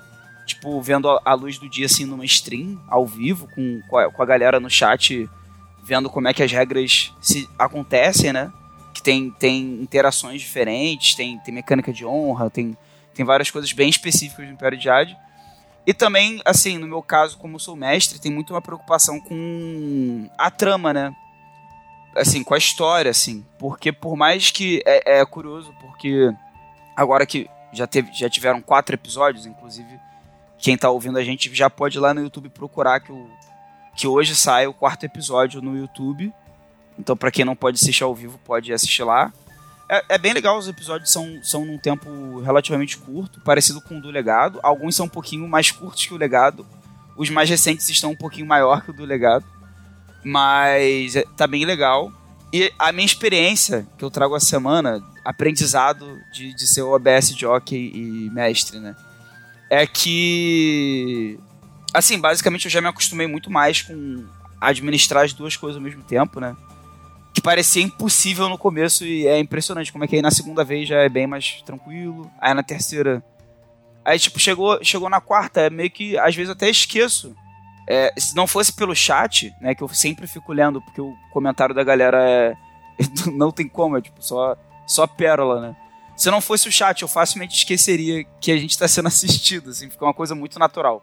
Mas assim, eu, eu tenho uma ideia é, né, da temporada e tal. Só que, cara, é RPG, né? Não é uma série. Não é uma coisa assim que eu tô escrevendo a fala de todos os personagens. Então, tem muito espaço para improviso e para e situações que eu não esperava, né? E, e ver isso acontecer ao vivo é muito interessante, porque eu fico imaginando às vezes que as pessoas ficam pensando assim, cara, não é possível. É, isso foi combinado, né? Eu sei porque eu assistindo stream já, já tive. Já pensei isso, assistindo várias streams diferentes. Não, não é possível, isso aí foi combinado, não é possível. Que o jogador pensou nisso, e aí o mestre. O mestre não soubesse, e aí. E aí tá dando certo. Ou tá dando errado, enfim, tá, tá, tá sendo interessante. É, e, cara, é, desde que eu comecei a participar das streams da Jambu, pelo menos as streams da Jambu, tipo, legado tal, e, e fim dos tempos também, é, eu tenho certeza que não são combinados, porque eu participo. Mas agora que eu sou mestre de uma, eu vi assim, não, cara, é- pode parecer que é, mas eu acho que é porque um pouco o lance do RPG é esse mesmo. Até quando a gente joga, tipo, sem ser stream, em casa, com os amigos, depois que a gente termina certas sessões, a gente fica assim, caraca, essa sessão hoje foi inacreditável, não é, não é possível que aconteceu dessa forma. E aí o, o mestre normalmente vai e fala, né, não, meu, eu tinha pensado que ia ser assim, mas aí fulano fez isso e eu... E, então, basicamente é a mesma coisa na, na, na, na stream, a diferença é que como a gente não tem tempo para entrar nesses bastidores ao vivo, a gente acaba conversando depois que a stream fecha, né, tipo conversando com, com o Tengu, a Rita, aí o Thiago, tipo, a gente, pô, a, a, caraca, hoje foi muito foda e tal. Então, assim, é, é, que eu não gosto de entrar muito em detalhes da história em si, porque, sei lá, né, pode ser spoiler para alguém. Mas, assistam lá no, no Oito Nuvens, digam pra gente nos comentários o que vocês acham. E colhem ao vivo também, que vai ser bem bom. Assistam ao vivo. Assim, porque eu vou falar. Porque o, o Thiago e o Glauco, os dois estão na stream, então eu tô do outro lado. Participar do chat é muito legal. Participar do chat é incrível. Eu sempre recomendo que as pessoas participem do chat pra assistir ao vivo. Eu sei que nem todo mundo pode, mas se você puder, tá só Sim. com preguiça. Não, participa do chat. É muito mais legal. O jogo fica muito mais interessante. Para mim, pelo menos, é mais fácil também de prender a atenção do que assistir um vídeo de duas horas e meia ou mais no YouTube. Então, participe. Eu não posso recomendar o suficiente. Participem do chat. O chat é muito legal. É muito legal. Esse é uma. É uma esse hábito de assistir o, o chat junto eu peguei na, com o Pedro, comecei a assistir Skyfall quando ele começou a fazer live que era assim, né? Porque o, o primeiro, a primeira temporada de Skyfall não, né? Foi gravado e depois transmitido. E é, ele faz uma parada que eu, eu, eu a, gente, a, gente, quase tudo na, na Shampoo a gente faz, a gente pode ter alguma interação com o chat, né? Você puxar o chat para fazer alguma parada, no, no 8 nuvens tem o abrir o céu, no, na arena tem jogar o tomate e tal. Eu acho muito legal essa, essa interaçãozinha, mesmo que não seja direto, sabe? Você ter algum contato com, com o jogo e tal é muito. É, é muito não, e às vezes, faz, às vezes faz toda a diferença um tomate. Ou, ou abrir o céu no momento certo, um legado também, no legado do ódio já salvou a gente de várias Às vezes tem diferença no lore. É, se vocês assistirem a primeira temporada do Fim dos Tempos, eu não vou, dar, não vou entrar em spoiler aqui, mas em determinado momento, perto do final da temporada, da primeira temporada, um personagem encontra um, um NPC que sabe muitas informações sobre muitas coisas. e o quanto esse NPC ia revelar pro, pra esse personagem ficou a cargo de uma rolagem de dado do chat nossa. que eu rolei um 20 natural. Olha então, aí. o Leonel despejou lore em cima. então, tem, tem isso também, sabe? Não, não apenas. Não, às vezes não é uma coisa que nem só jogar um tomate no raco e te dar um de dano, sabe? Às vezes tem umas implicações mais profundas no, na coisa. Sim. Não, Nossa, é, muito maneiro. É, muito maneiro. É, e, e, é legal porque a gente, tipo assim, não que só a Jambô faça isso, né? Óbvio. É, mas é legal essa linguagem do ao vivo, porque não é só uma questão assim de ser ao vivo e tipo, ah, mas eu posso ver depois. Pode. Mas o, a, o diferencial do ao vivo não é tanto estar ao vivo em si. Tipo, não é como se fosse uma transmissão na TV do, do, do operário. Entendeu? A questão é você poder interagir no chat, conversar com outras pessoas. É muito parecido, na verdade, com ir no estádio ver o operário, né? Porque você aí. Isso, é isso. É isso. Essa é a diferença entre você curtir pro operário, vendo o jogo de casa ou só vendo o resultado depois. Você tá, tipo, meio que, sabe, já aconteceu, tipo. Não é que torcer tipo, vai mudar o resultado. Às vezes vai. Né? no, no, é, estádio, no, estádio, pode alterar. Se você tá no estádio. É, é, é exatamente isso, né? Você torcendo no estádio, você tá lá, tipo, essa pressão faz isso, isso, levanta o time, isso assusta o time adversário, tá, não sei o quê. E a mesma coisa na stream. Porque na stream, tipo, tu vai rolar o 20 igual o Victor Luck, tu vai dar um, um, um legado de glória que é o PM que faltava pra Daniel lançar a magia. Então, ai meu Deus, eu derrubei o negócio aqui, né? Mas é isso. É. Não, e. É, eu, eu acho que é, é, basicamente isso mesmo. E, e eu já ouvi histórias de, de pessoas que formaram mesa porque é, interagiram entre si no chat. Então tem, tem uma questão que é interagir com a gente, influenciar no jogo, mas a galera conversa no chat e às vezes sai dali para fazer uma mesa, ou, ou, nem que seja pra, não necessariamente para fazer uma mesa, mas meio que é você ter um encontro marcado com essas pessoas. Então, é, o público do legado do, do Oito Nuvens do Fim dos Tempos, tem a galera que participa de, de todas essas streams. Mas tem públicos mais específicos de cada stream. Então no Oito Nuvens tem uma galera que vai muito porque é o Império de Jade. Né? Tipo, o, o Fim dos Tempos tem toda a questão, pô, é, canônica, assim, de, de impacto mai, cada vez maior no cenário.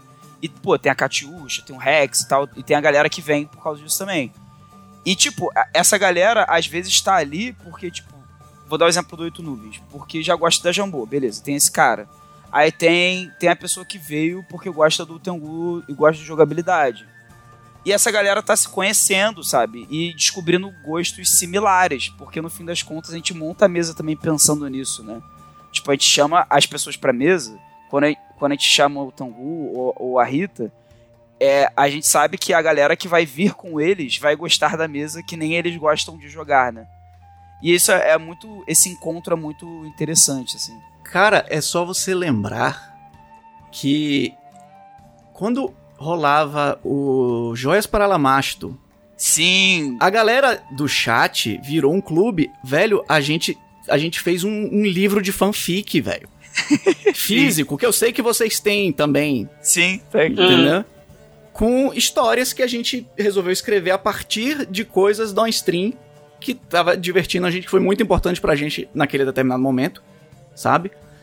É, eu tenho hoje é, mesa de RPG, eu tenho uma mesa de RPG com gente que me conheceu por causa do fim dos tempos. Aí entra aquela questão de foi por causa do chat do fim dos tempos ou foi porque eu fiz coisa pro fim dos tempos, tipo abertura, essas coisas todas, mas isso é irrelevante, porque no fim das contas essa interação surgiu a partir do chat. Sim. Eu, sim. inclusive, conheço um casal de amigos que hoje são um casal, e eles, eles sempre falam que eles foram unidos pelo fim, porque eles se conheceram por causa do fim dos tempos. Olha que bonito.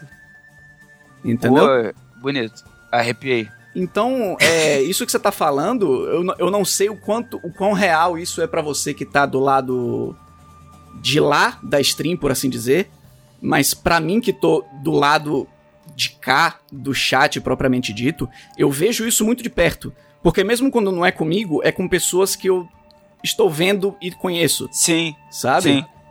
É, isso é não, muito legal, velho. o máximo que eu reparo é, é isso. Eu olho pro chat, eu vejo pessoas que interagem mais entre si do que com outras. E, eu, e tipo assim, é, pra galera que acha que a gente, pelo menos que, que acha que a gente não olha o chat, esse é o nível de atenção que eu presto no chat, assim.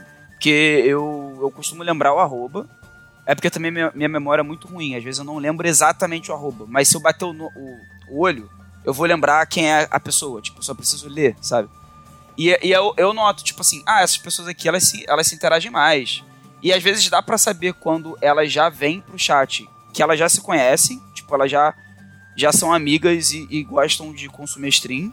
E dá pra ver quando elas meio que se conhecem no chat mesmo, assim. Porque você vê que nos primeiros episódios elas não se falavam tanto. E ao longo dos episódios elas começam a interagir mais e, e rir uma das piadas das outras e tal. Então tem esse fator social do chat que eu acho muito, muito legal, assim. A- Pra além do que a gente já falou, né? Do, do- da influência que tem na, na, nas mesas, né? Tipo, também tem uma possibilidade aí de conhecer gente muito num ambiente tipo controlado, seguro, de gente bacana, que isso também é muito importante, né? Que às vezes você vai num lugar da internet assim querendo conhecer gente, querendo conhecer um jogo e tu é tratado mal, tu é fazem pouco caso de você, tu não é bem recebido, sabe? E o chat da Jambu não é assim, sabe? Tipo, você chega lá, é, a galera às vezes às vezes aparece lá a Twitch avisa, primeira interação no chat.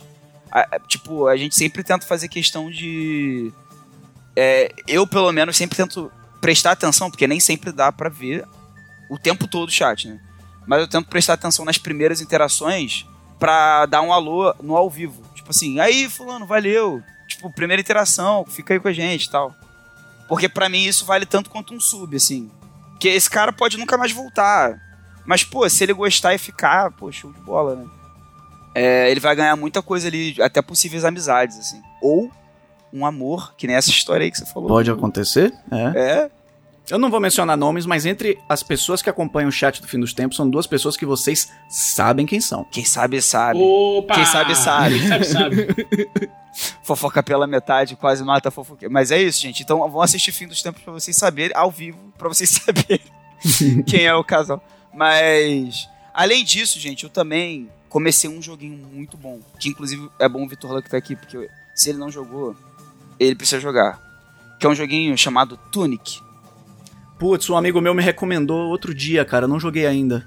Eu vou explicar para vocês como é que é. O Tunic ele é um joguinho de aventura, de, de exploração, assim, que lembra muito os Zeldas antigos. Então você, você vê o mundo meio de cima e tal, você controla uma raposinha é, antropomórfica, furry, é, tipo meio tibizinha assim, né? É tibi. E você começa a explorar o mundo. Tem uma história, mas a história não é evidente, tipo, não tem diálogo, não tem é, mistério é um ponto chave pro Tunic, assim. Não tem diálogos expositivos, sabe?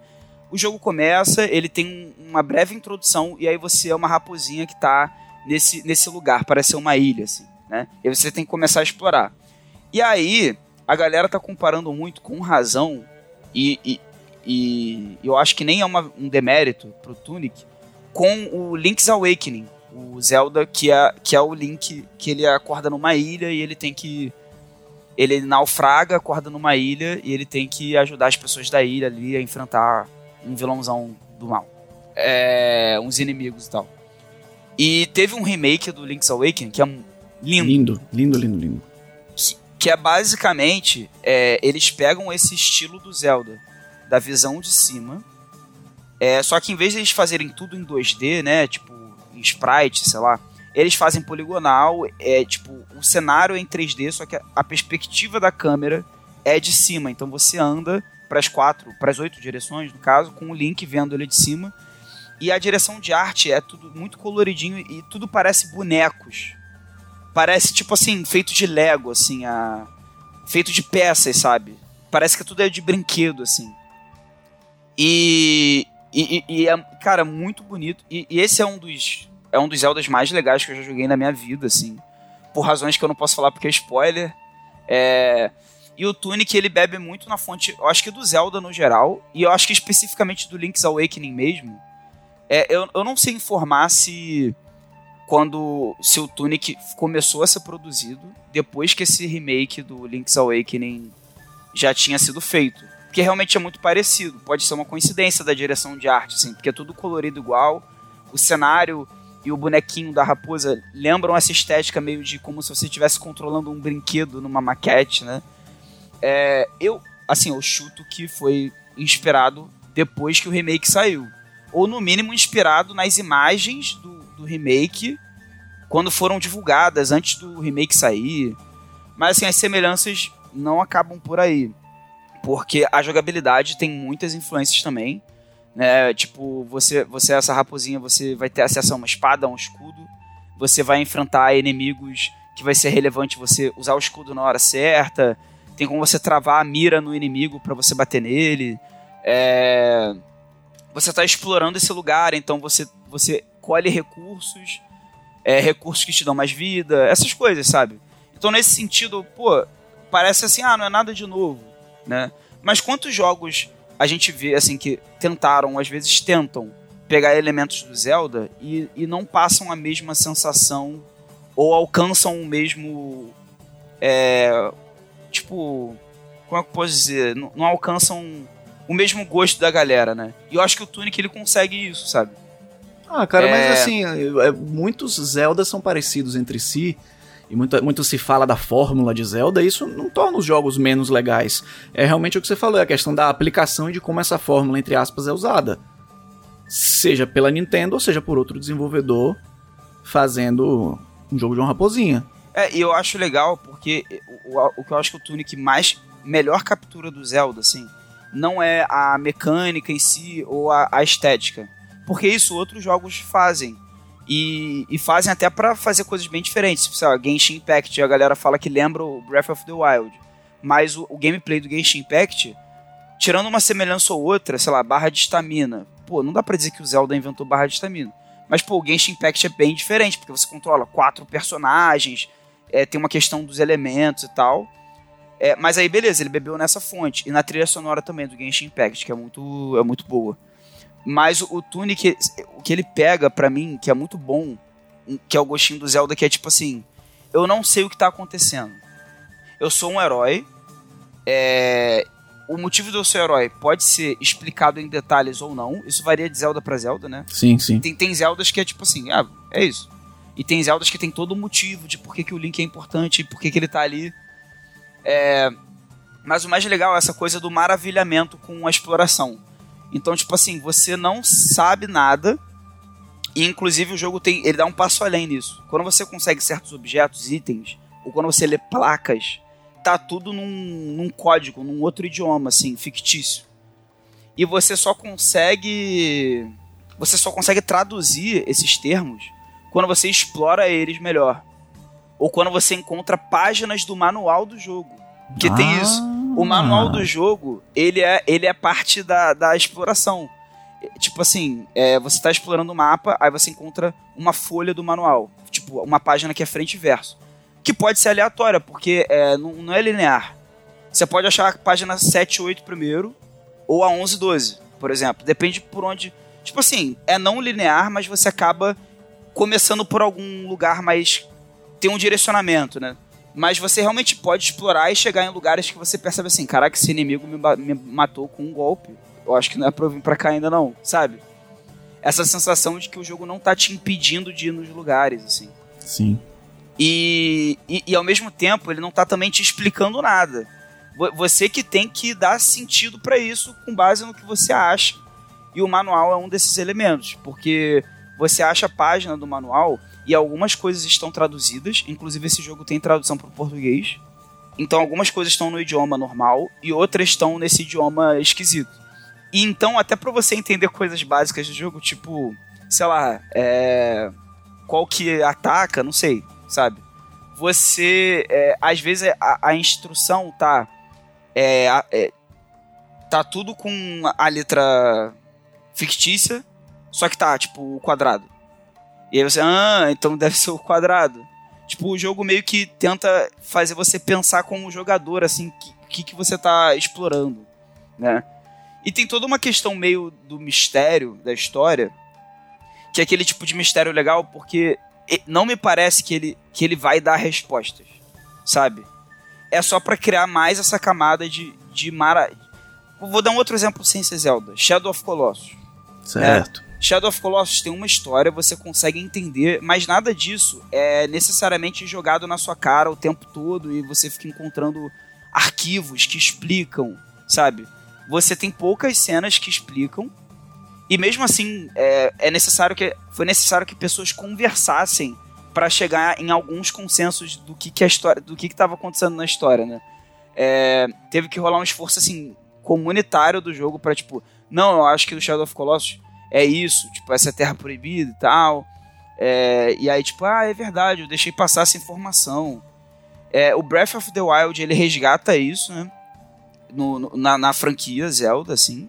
É, um outro exemplo bem recente que o, o dela vi, falou em 300 episódios aqui foi o Elden Ring, também faz isso muito bem, né?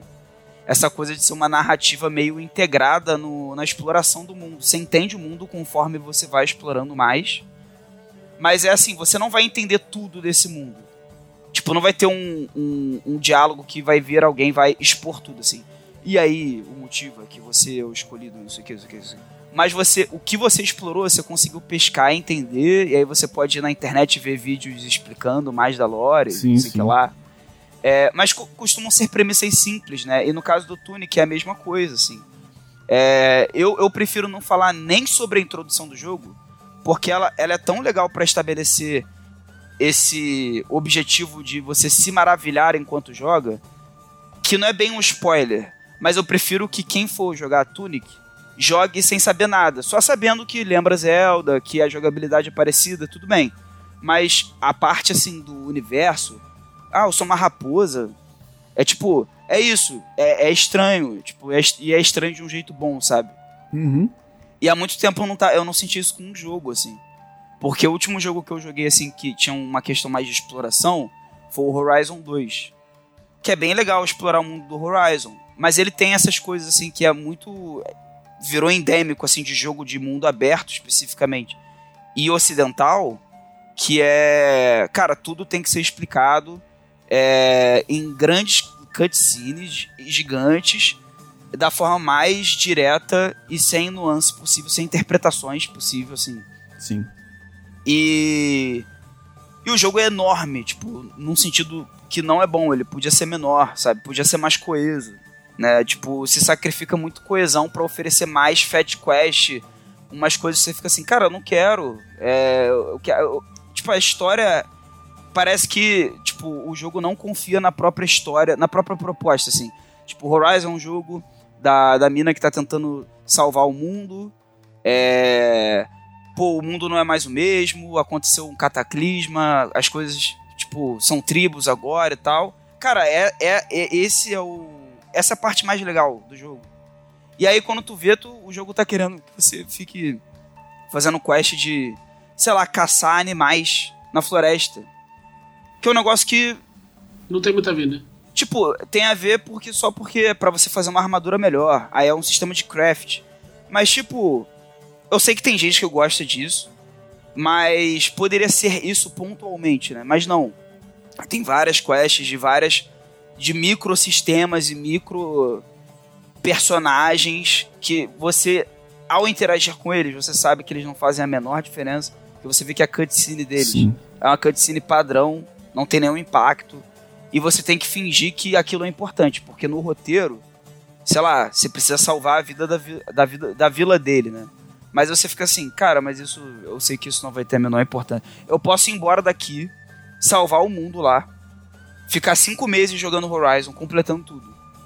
Quando eu voltar, ele ainda vai estar tá aqui pedindo minha ajuda. Não, não tem urgência real nesses acontecimentos. É, muita gente reclamou do. anos e anos atrás do Skyward Sword, né? Do Zelda Skyward Sword, justamente porque ele era extremamente linear, tudo era digerido pro jogador.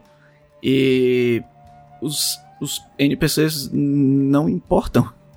Sim. E aí você tem um contraste, eu gosto sempre de fazer esse contraste com o Majora's Mask. Pô. Que os NPCs têm tanta importância quanto você quer dar a eles. Sim. Porque as side quests você não precisa fazer se você não quiser. Mas se você quiser, ela vai estar tá lá e eles vão importar. E vão importar muito se você quiser que eles importem. Não, e, e, e porra, esse é um bom exemplo porque nesse caso, essas side quests fazem a quest principal importar mais. Porque o mundo que você está salvando tem rostos que se tornam importantes para você, né? Enquanto, por exemplo, no Horizon e em outros jogos de mundo aberto, eu sinto que é o contrário. Essas side quests, elas são importantes pelas recompensas, porque elas vão te dar ponto para você colocar em árvore de habilidade, sei, é, é, coisas assim, ou equipamentos. Ou seja, elas acabam não sendo importantes pela história delas em si, só se você se tocar ali com alguma coisa específica daquela história, subjetivamente, assim, né?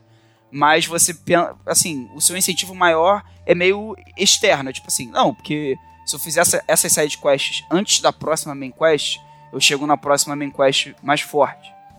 Só que, tipo, tem pontos da main quest, isso já vem um pouco do 1 também. Que não é uma exclusividade do Horizon isso, que é assim, a main quest tá te falando, você precisa fazer isso quanto antes, senão fodeu. Aí beleza, aí você pega um cavalo e vai embora. Tipo, caralho, eu tenho que chegar lá o mais rápido possível. Aí você tá andando pela estrada, aí você vê uma side quest. Aí você pensa assim, putz, mas esse cara pode precisar da minha ajuda. Mesmo que você pense pelo lado mais da narrativa, assim, esse cara pode precisar da minha ajuda. Ou você pode pensar pelo lado mais do jogo, né? Tipo, pô, se eu fizer a side quest, vai ser melhor. Mas aí quebra a urgência que você tava antes, que caralho, é, a história agora ficou mais tensa, eu preciso chegar naquele lugar e fazer as coisas acontecerem. Tipo, não, peraí, vou ajudar aqui o a pessoa que atravessar a rua um instante. tipo assim, né? Sim, e, sim. e agora sim, vou subir no cavalo de novo e tô voltando lá. Então, é nesse caso meio que parece que a side quest quando não é quando ela fica muito assim, parece que ela dilui um pouco a, a importância da quest principal. Porque aí você vê que o jogo não tem nenhum mecanismo para te punir, assim, caso você demore. Então você fez assim: o mundo vai, o mundo vai acabar em três dias. No Majora's Mask vai mesmo. Né? Tipo, no, no Horizon, dependendo da situação, tipo, cara, se você não fizer isso, sei lá, vai acontecer uma, uma, uma grande tragédia. Pra não dar spoiler de nada. Né? E aí você fala assim: ou vou fazer 35 side quests antes. Aí você faz. Aí você aí, aí você aproveita que está perto da main quest no mapa, é uma questão geográfica. Ah, vou aproveitar então fazer a main quest logo, que eu tô aqui do lado. É, vou lá. E aí você chega lá e tipo assim, você ficou todo esse tempo, mas as pessoas estão lá te esperando, todos os acontecimentos estão lá esperando você, sabe? Uhum. Então, se, se os jogos de mundo aberto pelo menos resolvessem isso, colocando algum tipo de timer, eu acho que É. já ajudaria um pouco. Eu penso Sei lá. muito na forma como o Red Dead Redemption 2 funciona. Em que as side quests, geralmente, elas estão. Eu acho que não são todas, mas pelo menos boa parte delas. Elas estão atreladas ao capítulo do jogo em que ela acontece. Então, o mapa permanece o mesmo, o jogo inteiro. E você pode explorar ele quase todo logo de cara. É, mas assim, se você passou do capítulo 2 pro capítulo 3, tem side quest que não tá mais lá. Por quê? Porque a vida, a vida continua. Sabe? É, já, é um Então, bom, já é um bom mecanismo, já, realmente. É, então, assim, fica a minha recomendação pra jogar Tunic. Além disso, eu também joguei é, Overwatch 2. É, o que eu posso falar de Overwatch 2 resumidamente é só que eu só tô jogando porque eu tenho vários amigos que jogam. E aí a gente gosta muito de jogar junto. Porque o lançamento foi um desastre. Tipo, tinha gente na fila que ficou na fila de 30 mil pessoas na frente. É, teve gente que teve bug de ponto, porque o Overwatch 1 ele era um jogo vendido, né, para você e tal. E você tinha que comprar o jogo. E o 2 agora virou free to play com o Season Pass, né? Então, eles tiveram que converter a economia do jogo para uma nova economia de recursos, né? Então, suas moedas viraram uma outra coisa. E teve gente tendo bug com isso, assim, de entrar no jogo, mas ainda não ter sincronizado os dados da, da conta, sabe? Tipo, a- é como se a pessoa tivesse perdido todas as skins, tudo. Pelo menos isso eles já resolveram. Tipo, eles demoraram, mas parece que tá resolvido. As filas eu acho que diminuíram também. É... E, mas teve um bug que eu acho que eles não tem como consertar. Que é, por exemplo, tu ganhava uns pontos lá quando você jogava no competitivo pra você comprar armas pro seu personagem douradas. É, só são douradas, é só cosmético. Mas, pô, era um símbolo de status, né? Pô, fulano tem arma dourada. Quer dizer que ele jogou muito tempo com esse personagem. E aí, sei lá, vamos supor, tinha 2 mil pontos, que era ok, antes da transição. Tem que ter 3 mil pra pegar uma arma dourada. Demora muito pra juntar esses pontos, muito mesmo. E aí teve gente que fez a transição e ficou com 20 mil pontos. um amigo meu, inclusive. Aí ele foi lá e pegou a arma dourada em vários heróis já. e nesse caso a Blizzard não tem muito o que fazer, porque é, por mais que alguém possa dizer assim, ah, mas má fé fazer isso, né? Desonestidade. Cara, são pontinhos virtuais não- que não afetam ninguém, não fazem mal pra ninguém. A Blizzard só fez cagada e na hora de. Era 2 mil pontos e virou 20 mil. E tipo. Como é que a Blizzard, a empresa, vai virar pro jogador e falar assim: deixa eu tomar de volta o que eu te dei, mesmo que ela tenha dado sem querer, né? Então acho que a Blizzard vai deixar esse bug comer solto. Quem conseguiu o bug se deu bem. Eu, no caso, meus pontos continuaram a mesma coisa. Então, É, eu nunca joguei Overwatch, mas sinceramente, se é só cosmético. Dane-se. É, tam, também, é, também. Não, é, acho que os pontos não usam só pra cosmético, não. Você compra herói novo com os pontos. Não, também. então, vai ter, vai ter essa questão agora no 2. Quem veio do 1 já tem os heróis novos, que é uma forma deles compensarem assim, né? Pô, você comprou um, né? Jogo anterior. Quem começar no 2 agora tem que ir destravando os personagens com pontos que você ganha jogando. Que você pode agilizar. Eu acho que dá pra agilizar comprando com dinheiro de verdade, né? Provavelmente. É, o, o Admir fez uma conta hoje que se você for só jogando e quiser comprar tipo, todos os cosméticos de um personagem X, você vai demorar 5 anos jogando todo dia como se fosse um, um, um emprego full time. Diz que Ah, não, não, mas assim, não, mas ó, todos os cosméticos de um personagem do Overwatch já era impossível no 1. É, já era impossível de ter no 1, sabe? É porque é, eu, eu acho que isso é mais por existirem muitos cosméticos do que pela economia do jogo, sabe? Ah, tá Eu ligado? não sei se a economia piorou, não sei dizer isso pra você, assim. Talvez ela tenha piorado, porque uma coisa é você ter um jogo que você já comprou e esse jogo tem uma economia X pra você comprar as coisinhas quando você joga. Outra coisa é o modelo de negócio mudou totalmente, né? Agora o jogo é de graça, então teoricamente ele tem que se sustentar com as microtransações, né? Então, de repente, a economia do jogo ficou mais assim. É, suscetível a grind, né? Tu tem que ficar jogando muito para conseguir as coisas. Porque realmente a única forma é você pagar. A forma mais fácil é que nem nesses outros jogos. Season Pass, porque aí quando você joga você destrava muito mais coisa. Quando você tá pagando o Season Pass. Quando você não tá pagando o Season Pass, você destrava de, C, de X em X níveis que você avança, sabe? É, no Season Pass, todo nível que você avança, você ganha uma coisa nova. Então, é que nem no Fall Guys, é que nem no, nos próprios card games, né? Tipo, no Legends of Runeterra, no... Esse, no próprio Genshin, de certa forma, é que no Genshin tem a questão da, do gacha, né? Que é tipo, é, tem uma parada aleatória. Mas. É, é Mas o, o Overwatch tinha loot box no primeiro, não Sim, tinha? tinha. Agora não tem mais. Justamente porque agora é, ou tu ganha avançando na, na trilha da Season Pass, pagando por ela ou não, né? Se você não pagar, você demora mais. Ou você vai ganhando um dinheirinho, fazendo as missões diárias. Tu faz a missão diária e ganha moedinhas. E com essas moedinhas você pode ir naquele cosmético específico que você quer. Você economizou e você pega ele, entendeu?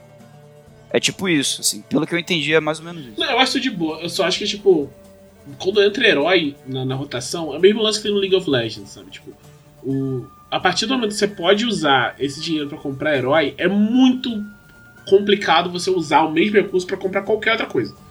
A melhor coisa no jogo é herói. Sim. Ainda mais Overwatch, que é um jogo que te incentiva a trocar. Sabe? É, é então... Eu não sei se é o mesmo recurso para destravar o herói que comprar o cosmético. Tal... Eu também não é sei. É provável que seja. É provável que seja. Mas como eu já tenho todos, eu não, eu não sei, tá ligado? Só que assim, uma coisa que eu achei interessante, que eu acho que o raciocínio deles é. O cara vai começar o jogo, ele vai começar. Eu acho que tem cinco heróis lá que tu começa. E são os cinco heróis mais fáceis de começar a jogar, são os mais simples, sabe? Soldado 76, se eu não me engano, é um deles, que é o boneco. Tipo, o Soldado 76, ele é o herói boneco do Call of Duty. Tipo assim, a jogabilidade dele é um cara de, do Call of Duty. Que é pro cara que joga outros FPS terem um boneco para se identificar, né? E aí você vai ganhando pontos jogando. Eu acho que a, a, a impressão que eu tenho aqui, vamos incentivar a galera a é, continuar jogando a melhor forma é, tipo, você para você jogar com outros heróis, você tem que jogar com esses. Eu não sei se isso é bom a longo prazo, porque às vezes o cara já conhece Overwatch. Por exemplo, eu gosto muito da, da Diva, né? Eu, eu acho que ela não é um dos iniciais. Eu poderia ter jogado assim na casa de um amigo, e agora que é free to play, eu quero jogar com a Diva. Só que eu vou ter que jogar com um desses cinco heróis antes, um tempo considerável. É, alguns dias, imagino, assim para eu conseguir destravar a diva. Né? Ou você pode pagar. Ou eu posso pagar. e aí. É, essa que é a questão aí, né? E eu. Vamos ver se essa estratégia da Blizzard dá certo. Tipo, a Blizzard, ela, ela tá num. Ela tá numa queda alucinada aí, eu acho, já de um tempo, desde as. Das, das denúncias né, de assédio tipo, gravíssimas que aconteceram lá. Tipo, as coisas não estão bem na Blizzard. Tipo, nem pros funcionários, especialmente pros funcionários, né? Nem pros, pros jogos, né? Que bem ou mal sofrem disso, porque são os funcionários que fazem o jogo acontecer, né? E eles parecem estar tá tentando melhorar ou remediar essas questões, mas a gente tem que continuar acompanhando para saber. Eu sou muito fã do Overwatch. Como eu jogo com os meus amigos já desde o 1 de muito tempo, eu tenho um carinho, então já sou enviesado a, jogando dois. Acontece bug, a, tipo, às vezes a partida tra travava, assim. Mas eu relevava, porque, tipo assim, eu tô jogando com os meus amigos, sabe? É só a gente sair da partida e todo mundo procura a partida junto de novo. Mas eu entendo que para quem não, não tem esse carinho pelo Overwatch, foi jogar só porque ficou free to play, pra conhecer, foi uma péssima primeira impressão. Tipo, se essa pessoa não quer voltar pro Overwatch, eu entendo ela, sabe? É, mas enfim, é, trago mais coisas sobre o Overwatch 2 no futuro. A, a, a, o equilíbrio do jogo, agora são cinco no time em vez de seis. Só tem um tanque, em vez de ter dois tanques. Me parece que foi uma mudança legal. Eu não entendo muito do meta do Overwatch, eu sempre joguei casual, assim, não acompanho competitivo. Mas me pareceu divertido. Então, pelo menos para jogar casualmente, tá funcionando para mim, assim. Não sei o quanto se impacta em termos mais sérios, assim, Tipo, da galera que gosta do de acompanhar o metajogo, os heróis que estão valendo a pena jogar, o equilíbrio do, das partidas. Eu não, não sei como é que tá isso, né? É, mas qualquer coisa eu trago mais novidades aí.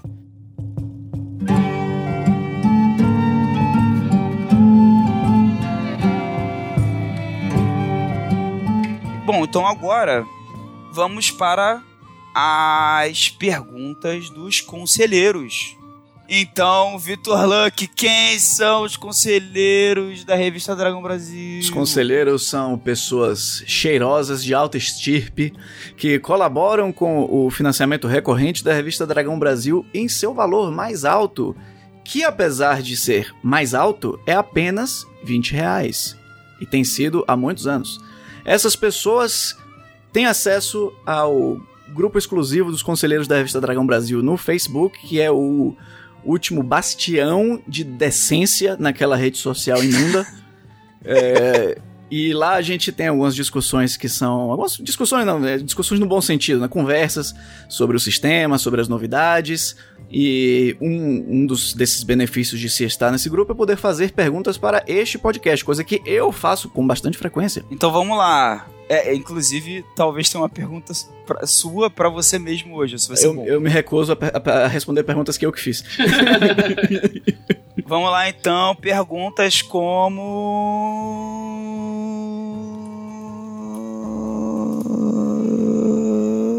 Pera aí, tô abrindo a Donia. Como do Alexander Sanandres que pergunta: faz sentido comparar House of the Dragon e Rings of Power? E qual é a melhor, na opinião dos casters? Ó, eu, vou responder, eu tenho a resposta na ponta da língua. Eu acho que faz sentido comparar sim. Eu acho que House of the Dragon é melhor porque eu só vi House of the Dragon. Não vi Rings of é, eu, eu, eu, olha como é que o Thiago é uma pessoa que, que sabe muito mesmo sem ter assistido. Eu a, a minha resposta é igual a do Thiago, tirando no final, que é eu assisti as duas. eu assisti as duas também, mas eu confesso que para mim não faz tanto sentido assim comparar. Assim, óbvio, você sempre pode comparar do ponto de vista de cinematografia, fotografia, cores, atuação, etc, é, etc. roteiro, essas Tudo coisas. isso faz sentido, é série de fantasia com série de fantasia. Mas eu acho que são propostas incrivelmente diferentes. E pessoalmente eu acho que House of the Dragon está saindo um pouco melhor na proposta dela, apesar de que eu sou um grande fã de Tolkien, mas ainda assim eu acho que House of the Dragon tá melhor. É, eu tô, eu tô tipo, não me entendo mal, eu estou gostando de Anéis de Poder. Eu, eu tô achando legal, divertido. Eu não sou fãzão de Tolkien. Então talvez seja até por isso, porque eu vi gente que é muito fã de Tolkien um pouco decepcionado com algumas decisões da série. Tipo, com, com fundamentos, sem ser, sem ser por motivos escrotos, né? Tipo, por motivos de de coesão, de coerência e tal. É, como eu não sou muito ligado nessas coisas, eu tô achando bem divertido e é muito bonita a série. Muito a série é muito mesmo. bonita. Cara, eu Caraca. honestamente, eu não ligo para essas questões de decisões. Porque tem que olhar pra série pelo que ela é. Ela é uma série inspirada nos apêndices do Senhor dos Anéis. Tem um número finito de coisas que você pode tirar disso. É. Sim. Sim. Então, assim, eu não tô decepcionado, porque eu acho que a série devia ser XYZ, essas coisas todas. Eu só. Os filmes são uma obra tão impressionante é, isso e, é e caprichadas. E os filmes também têm decisões, entre aspas, questionáveis. É só que eu acho que, se for para comparar uma com a outra, dentro da proposta, eu acho que House of the Dragon está atendendo melhor a proposta que tomou para si do que Anéis de Poder. Sabe uma coisa que eu acho que é, facilita muito pro House of Dragon nesse sentido? É que os, os filmes dos Anéis, que você vai pensar, ah, pô, qual é a última coisa dos Anéis? Você dificilmente vai pensar nos filmes do Hobbit, que tiveram uma, uma, uma recepção meio mais ou menos. Você vai Uhum. pensar nos filmes lá do, do Peter Jackson, que são quase unanimidade, assim, tipo, Sim. mesmo quem não gosta muito do Senhor dos Anéis gosta dos, dos filmes. Sim. Tipo, eu, mesmo, tipo, eu lembro, tipo, era, era perto do Natal que eles estreavam, e, tipo, eu ia com os meus amigos na estreia, eu vi tudo. Na estreia, assim. claro. Eu assisti Sociedade do Anel sete vezes no cinema. Nossa, maravilhoso. E, tipo, é, é uma coisa que é muito próxima ao coração, né? E é uma coisa que você lembra como uma coisa muito boa, foi muito bem feito. Tipo, passou a. levou um milhão de Oscars o, o- o último filme, né? E o, o House of the Dragon é comparado com Game of Thrones, que tá com. A última temporada é horrível. A última temporada de Game of Thrones é horrorosa. As duas últimas, né? As duas últimas. Então, tipo, tu vai ver House of the Dragon. Eu demorei pra caramba pra ver, eu pensei, ah, maluco, deve ser ruim pra caramba, né? Não, legal. Não, então, eu, eu demorei. Eu comecei com Rings of Power. E eu demorei pra começar House of the Dragon. Porque eu tava. Eu não queria, não, cara. Eu falei, ah, não. Aí de novo, aí a primeira temporada vai ser genial, mas quando eu chegar na sétima, eu vou estar. Tá, pô, sendo apunhalado pelas coisas. Mas eu, tipo assim, eu fui assistir, porque eu gosto muito de Westeros e tal. E aí, pô, meio que dá uma limpada na, no legado que, o- que o Game of Thrones deixou. Inacreditável, assim. É... Agora, é, independente das direções e roteiros, etc., eu estou muito impressionado com a qualidade dos atores, dos elencos das duas séries. Eu acho que tem muita gente nas duas séries, pelo menos assim, do elenco principal, quase todo mundo são pessoas que trabalham muito bem. Muito bem mesmo. É, isso aí eu concordo, eu também acho. Todos os atores são bem bons, assim. Assim, os principais, em especial, são muito bons. Na- no, no House of the Dragon, o, o Matt Smith tá muito bem e o. Acho que esse é o nome do ator que faz o. O Rei Viserys, que, tipo, no último capítulo. É Nossa. A, ce- nossa, a cena. Nossa. Tipo, eu não vou falar que eu não quero dar spoiler, mas Não, tem é, uma cena. cara, desse- é inacreditável. Essa é cena é inacreditável. maravilhosa. é só Fantástica, maravilhosa. Tipo assim, é- é- cara, então, é isso que eu tô falando. Essa cena lembra as primeiras temporadas de Game of Thrones da melhor forma possível. Tipo assim, é, é incrível, é incrível essa cena. Tipo, ass- pelo amor de Deus, assistam essa série. Assistam Anéis de Poder também, porque tá divertido, tá, tá Tá, legal. não, tá super. Tô achando, não tô achando que tô perdendo meu tempo, nem nada. Falta só um episódio pra. É, é que, a- pô, a Que galera quando esse internet, às podcast sair, esse é- episódio já vai ter saído, então já pode assistir tudo de uma vez.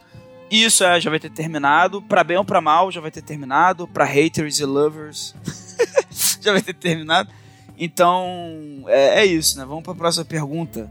A próxima pergunta é de uma pessoa chamada Vitor Luck, que pergunta o seguinte: Vocês acham que escorpiões olham para lagostas e pensam que são sereias? E aí. Não, então, e aí ontem eu, eu, eu interagi, né? Eu falei: aranhas são a mesma coisa para caranguejos e ciris nesse raciocínio? Então também? Né? Então a- a- a- os caranguejos e os ciris seriam as sereias das aranhas? Depende, se a aranha tiver pinças, talvez. É, não, mas, mas tem, tem a questão das patas. Não, né, eu que sei, uma mas é porque também é um parecido. bicho que tem várias patas e as pinças. Você olha pra um escorpião, ele tem as O patas e tem escorpião as é mais pinças. parecido. É, é verdade. Entendeu? O escorpião é mais, mais próximo da lagosta, eu acho, né? É, e o engraçado que foi que o Vitor Luck falou: só vocês do podcast podem responder essa. e aí tá respondido: sim, são. Então, quando vocês. é, se vocês presenciaram o encontro de, de um escorpião com uma lagosta, vocês sabem exatamente o que está acontecendo agora. Provavelmente esse escorpião está sendo seduzido a entrar no mar pela lagosta. Tiago Trotti pergunta: Se fossem fazer uma mega produção para a televisão, estilo Game of Thrones, Rings of Power, etc., sobre qual período artoniano escolheriam falar? Sabe uma coisa? Na vibe do Rings of Power, eu acho que Holly Avenger casa perfeito. Porque é uma coisa assim, tipo, aventuresca e tal, mais upbeat e tal. Acho que ficaria muito, muito no espírito. Assim. Sim, eu, eu vou concordar. Eu vou concordar. E é uma trama que é importante pra caramba no cenário, mas não é um negócio assim super que é fácil de perder a mão, como aconteceu com Game of Thrones, por exemplo, em que meio que se perdeu a importância de tão grande que ficou o escopo. Eu acho, eu acho que eu, eu gostei dessa. Eu ia sugerir a Guerra Artoniana, mas eu quero mudar de ideia e ir com o Thiago. É, a Guerra Artoniana é um período bom e também seria, seria legal ter, se fosse pra ir pra uma coisa menos upbeat, faz uma série da trilogia. Sim, não, isso aí Que- seria o.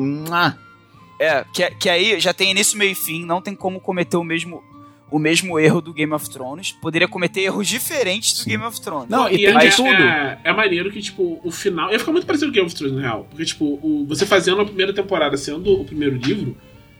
Eu não quero dar spoiler do primeiro livro. Então, leiam Inimigo do É, Mundo. sim. O mas, inimigo mas do eu, mundo. mas eu entendi, dá pra, dá pra estruturar em temporadas bonitinho, assim, né? Não, e tem de É. tudo, porque é uma história que tem um lado humano, tem a grande ameaça do nome do cenário, tem que aparecer. Sim. e tem. E, e é legal que tem núcleos diferentes ao longo dos livros, que lembra uma estrutura de série, né? Tipo assim, de. De você. Agora vamos para o lugar tal, que é lá do outro lado. Vamos ver o que tá acontecendo lá. É, eu acho que é. Podia ter abertura é igual Game of Thrones, que vai te mostrando assim, enorme. Aí uma temporada É. enorme tá de boa, aí na temporada não tá tão Caraca. de boa assim, não. Tá tão de boa, meu amigo. É, porra, esse é foda. Matheus C. Medvedev. Creio que seja assim a pronúncia. Batalha dos RPGs góticos trevosos dos anos 90. Vampiro versus Cult versus Innomine. Caramba, essa aí foi. Pô, essa aí é, é braba. Cara, eu vou de Innomine nessa. Entre esses três jogos, eu vou de Innomine. É, eu acho que Vampiro é, tem um lugar muito especial no coração de quase todo mundo que joga RPG. Todo mundo jogou alguma coisa, conhece alguma coisa do lore, tal, não sei o quê. Até, e desse é o mais famoso de longe. Tem uma diferença enorme É. de relevância entre Vampiro e todos os outros. Então Vampiro tem um lugar muito especial nisso. É, mas o Innomine eu gosto muito, porque, tipo, a gente olhando para esses jogos de hoje, né? A gente vê que é, ele- eles foram importantes por motivos diferentes. O, o Cult acho que é o mais. É, eu ia falar que, é mais, que tá mais recente, mas o Vampiro teve uma quinta edição recentemente também, né?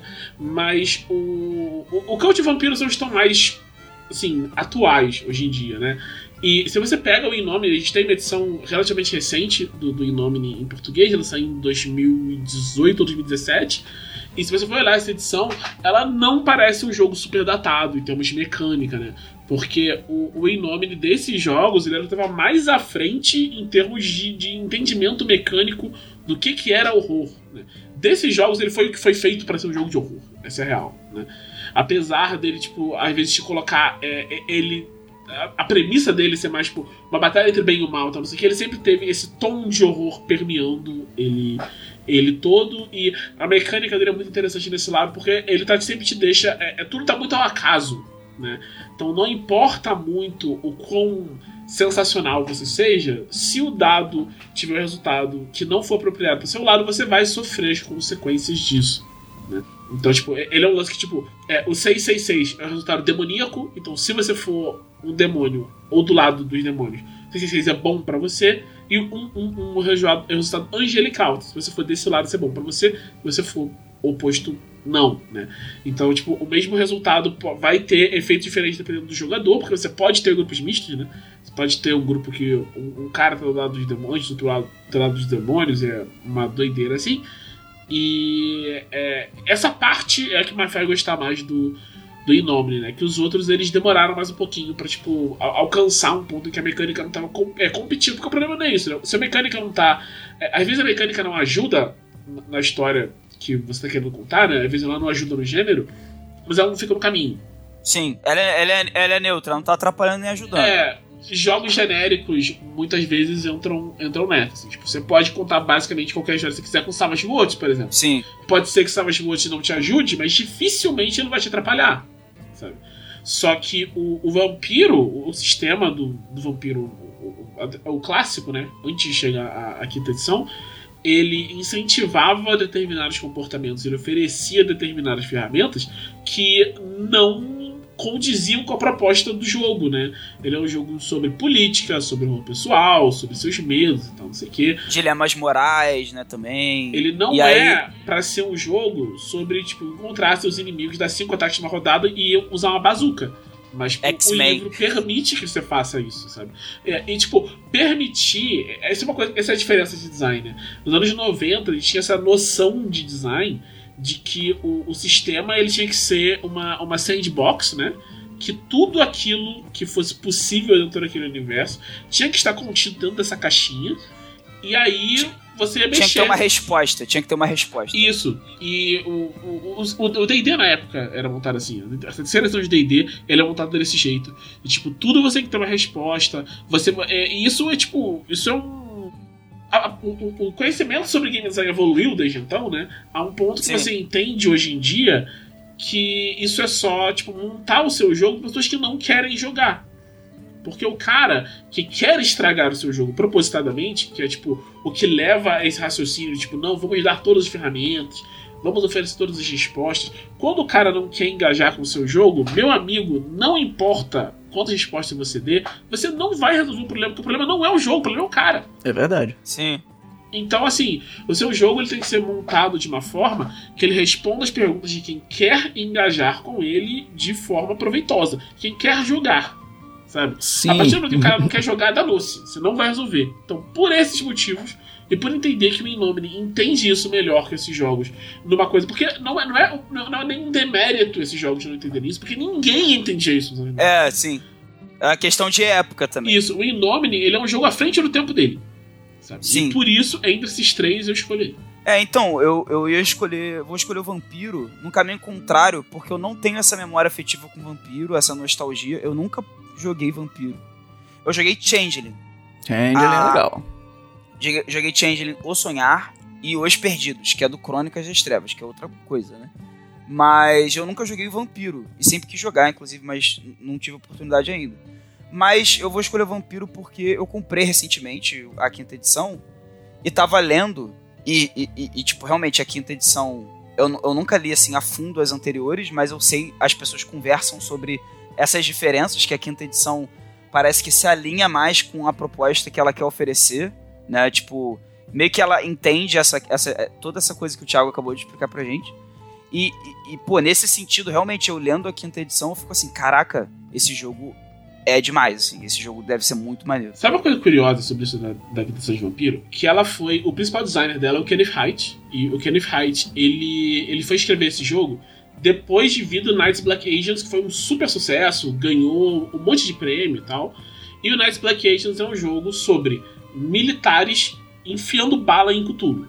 É isso. É Cthulhu, só que Parece você é, um, é um- você é um militar de alta patente, super sinistro, sabe? Usando equipamento do mais alto nível pra achar uma bomba atômica e enfiar a garganta abaixo na Latotep. Esse é o jogo. E aí, no primeiro playtest, você via que ele não conseguiu extirpar completamente o Knights Black Agents dele, né?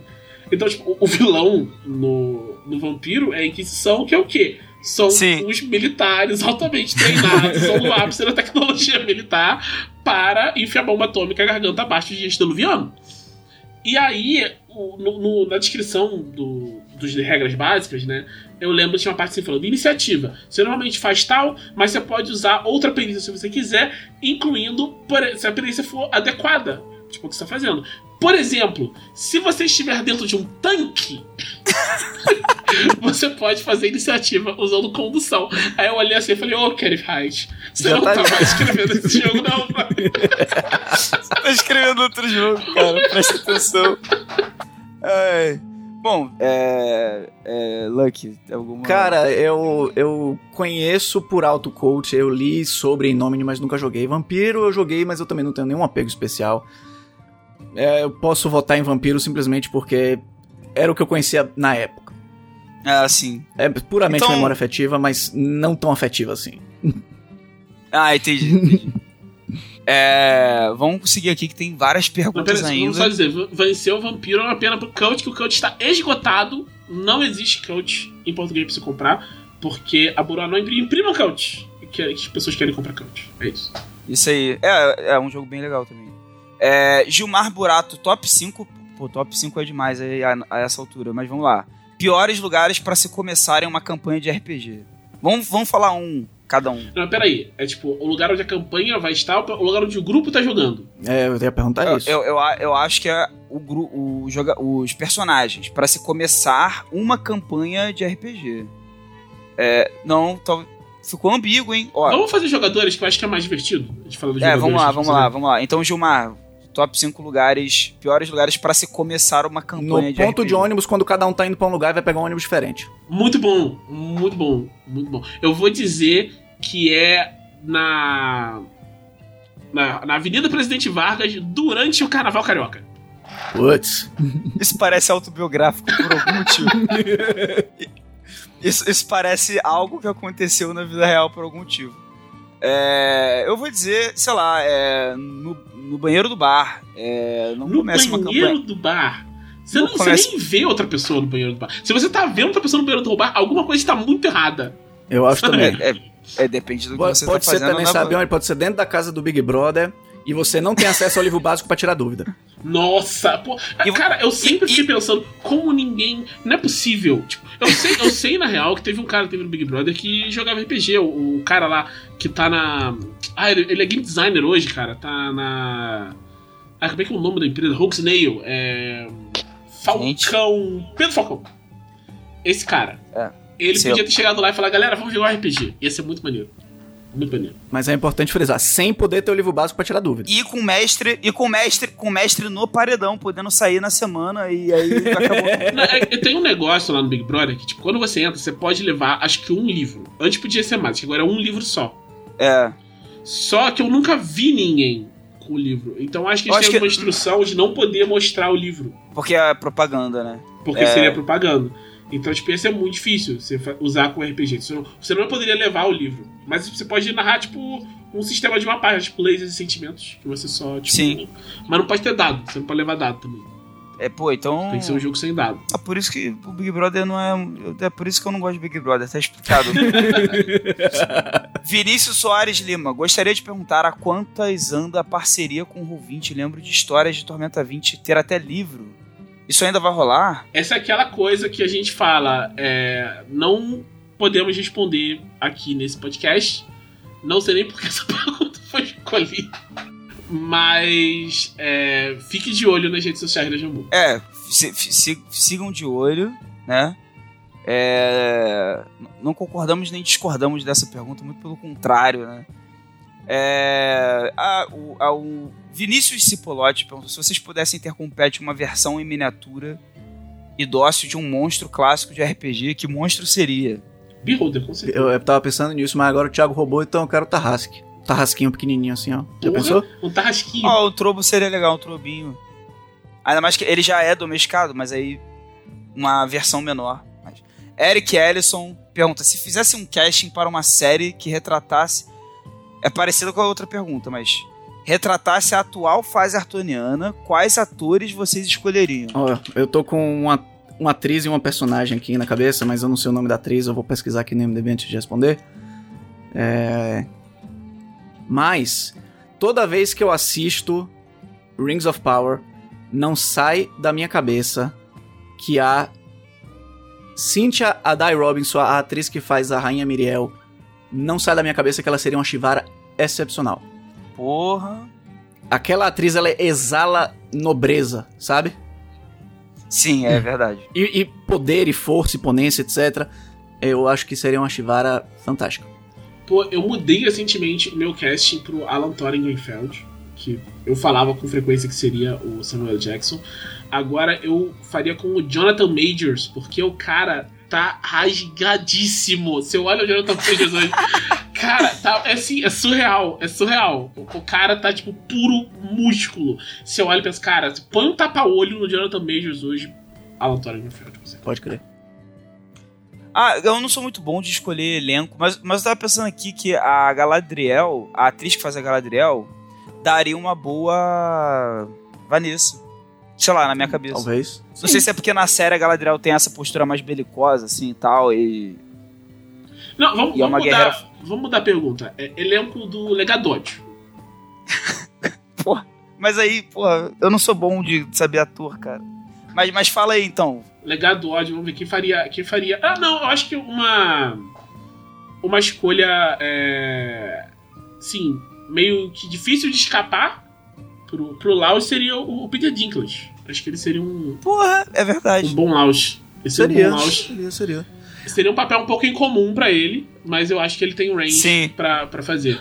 Eu acho que se o Sinistro for de computação gráfica, a voz dele é, deveria ser... Pô, calma, cara.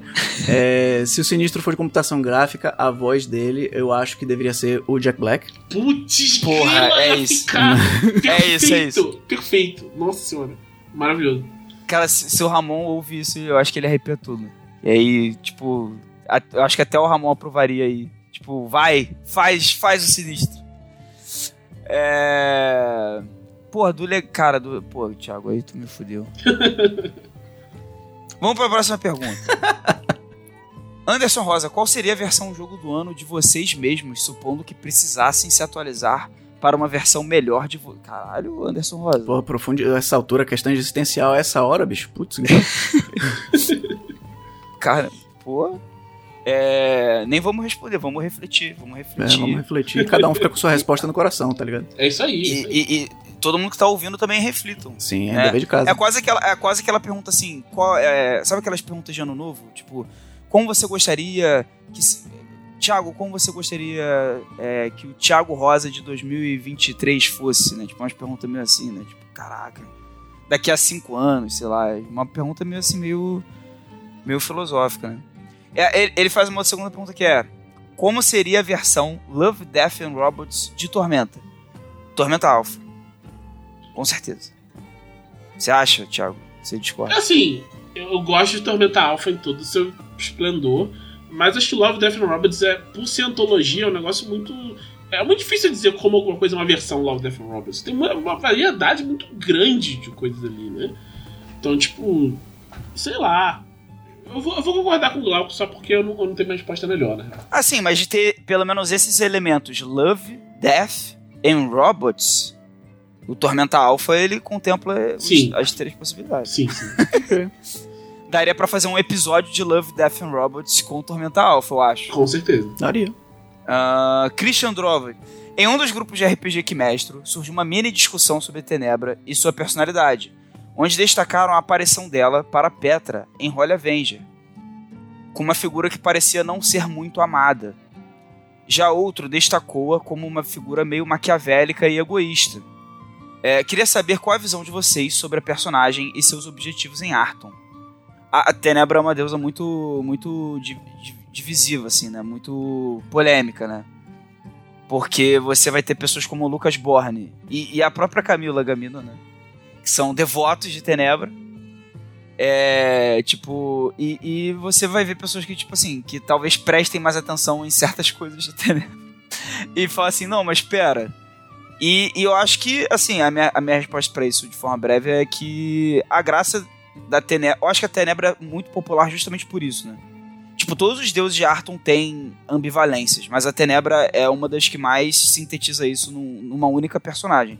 Que você pode ver ela como realmente tem essa aparição dela em Holy Avenger, tem coisas que ela faz na, tanto no canon quanto, sei lá, na trilogia, que você fica assim, nossa, Tenebra, mas calma.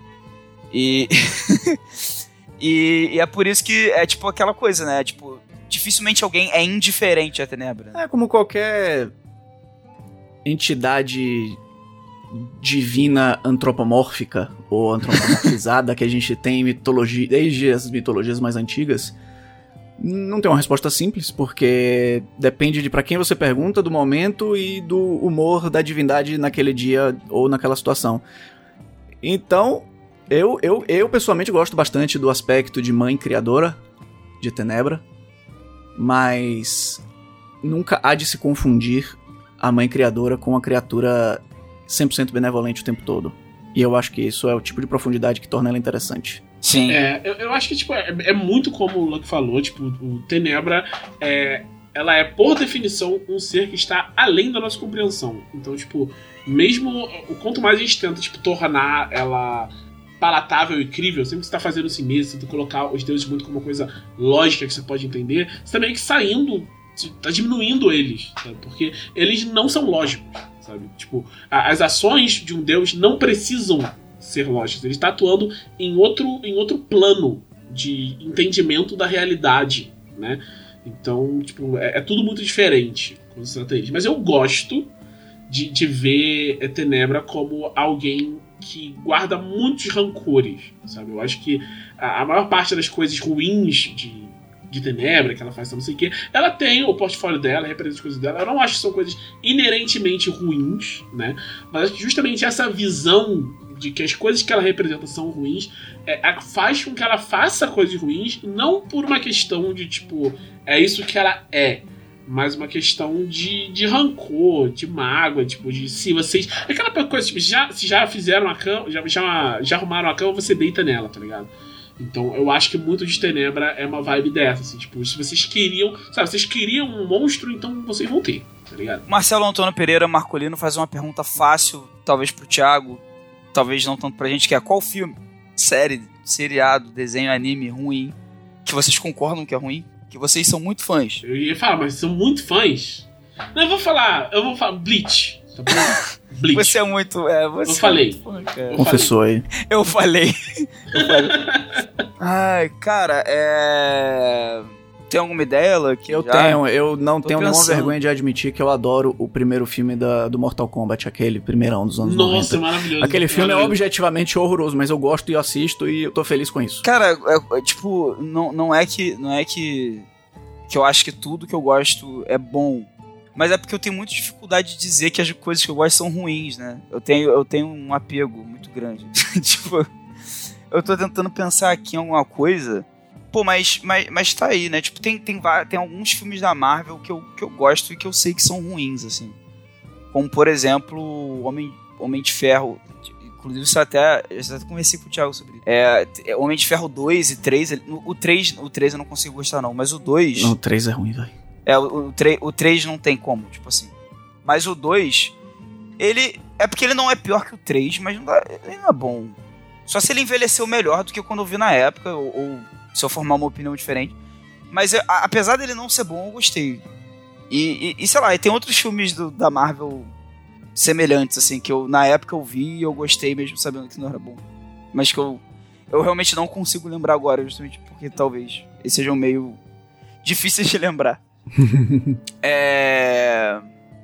Levando em conta a indústria cinematográfica de Arton, Cavaleiro Morto perguntando: Qual seria a sua divindade protetora? Qual o nome do seu Oscar e sua framboesa de ouro e os seus filmes mais famosos? Eu acho que ele quer saber qual seria a divindade protetora Do dos cine- filmes. Acho que seria Tanató, né? É, É, tá na Com Tó, certeza. tá na Tó. Qual o nome do seu Oscar e de sua framboesa de ouro? É sacanagem. É... acho que, acho que aí foge muito do, do escopo da parada, sabe? Tipo, Tonató não ia, tipo, falar isso aqui é muito ruim, tá ligado? Eu acho que só Tonató não faria isso ali. É verdade. É verdade. Mas ó, o Oscar talvez ela fizesse pra exaltar, né? Sim. Vocês acham que teria algum nome pro Oscar da, do- dos clérigos de Tanató pros filmes? A, a academia? Ah, sei lá, o pergaminho de ouro, alguma coisa assim, sabe? Pergaminho de ouro tá ótimo, pena de ouro, um negócio assim. E é isso, essas foram as perguntas de hoje. Perguntas muito interessantes. Ficamos por aqui então. Vamos pros recados finais, então. O Thiago Rosa dê seus recados finais para os nossos ouvintes. Galerinha, quem ainda não apoiou, apoie o financiamento coletivo da Flávia Gazi, a catarse.e barra videogame, com o, o novo livro dela, com análise de imaginário de videogames. É muito bacana e já tá muito perto de bater a meta, então, tipo, é garantia de pegar um livro bem interessante. E além disso, assista os nossos programas na Twitch e no YouTube ao longo da semana. A gente se vê por lá. Beleza. Vitor Luck, seus recados finais aí. Galera, como sempre, me acompanhe nas redes sociais, arroba VitorLuck. É, acompanhe as streams onde eu participo. Acompanhe todas, na verdade. Não só as que eu participo, mas fazendo um jabazinho, que são a Arena de Valkyria. É, no momento, só a Arena de Valkyria. Se vocês quiserem muito, muito, muito ver Vanguarda, enchem o saco do Thiago pra gente voltar. Porque a gente acabou o primeiro arco no mês passado. É isso, é, acompanhe minha coluna no blog da Jambô, onde eu falo sobre música e RPG mesa sonora. Em algum momento aí desse mês eu vou soltar um artigo novo também. Valeu! Show. E, gente, é, acompanhe lá, além de todos os programas da Jambô, claro, o Oito Nuvens, às terças-feiras, 8 horas, ao vivo. E assistam no YouTube também. Caso vocês ainda não tenham começado a assistir com a gente ao vivo, assistam lá no YouTube, tem os quatro episódios mais recentes lá. E ficamos por aqui. Este foi o podcast da Dragão Brasil, a maior revista de RPG e cultura nerd do Brasil. Até semana que vem, gente.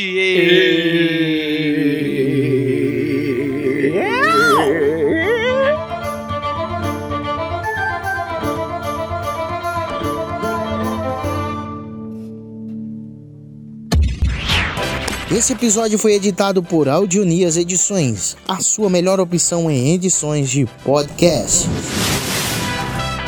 Para informações e orçamentos, o e-mail marqueseditor.gmail.com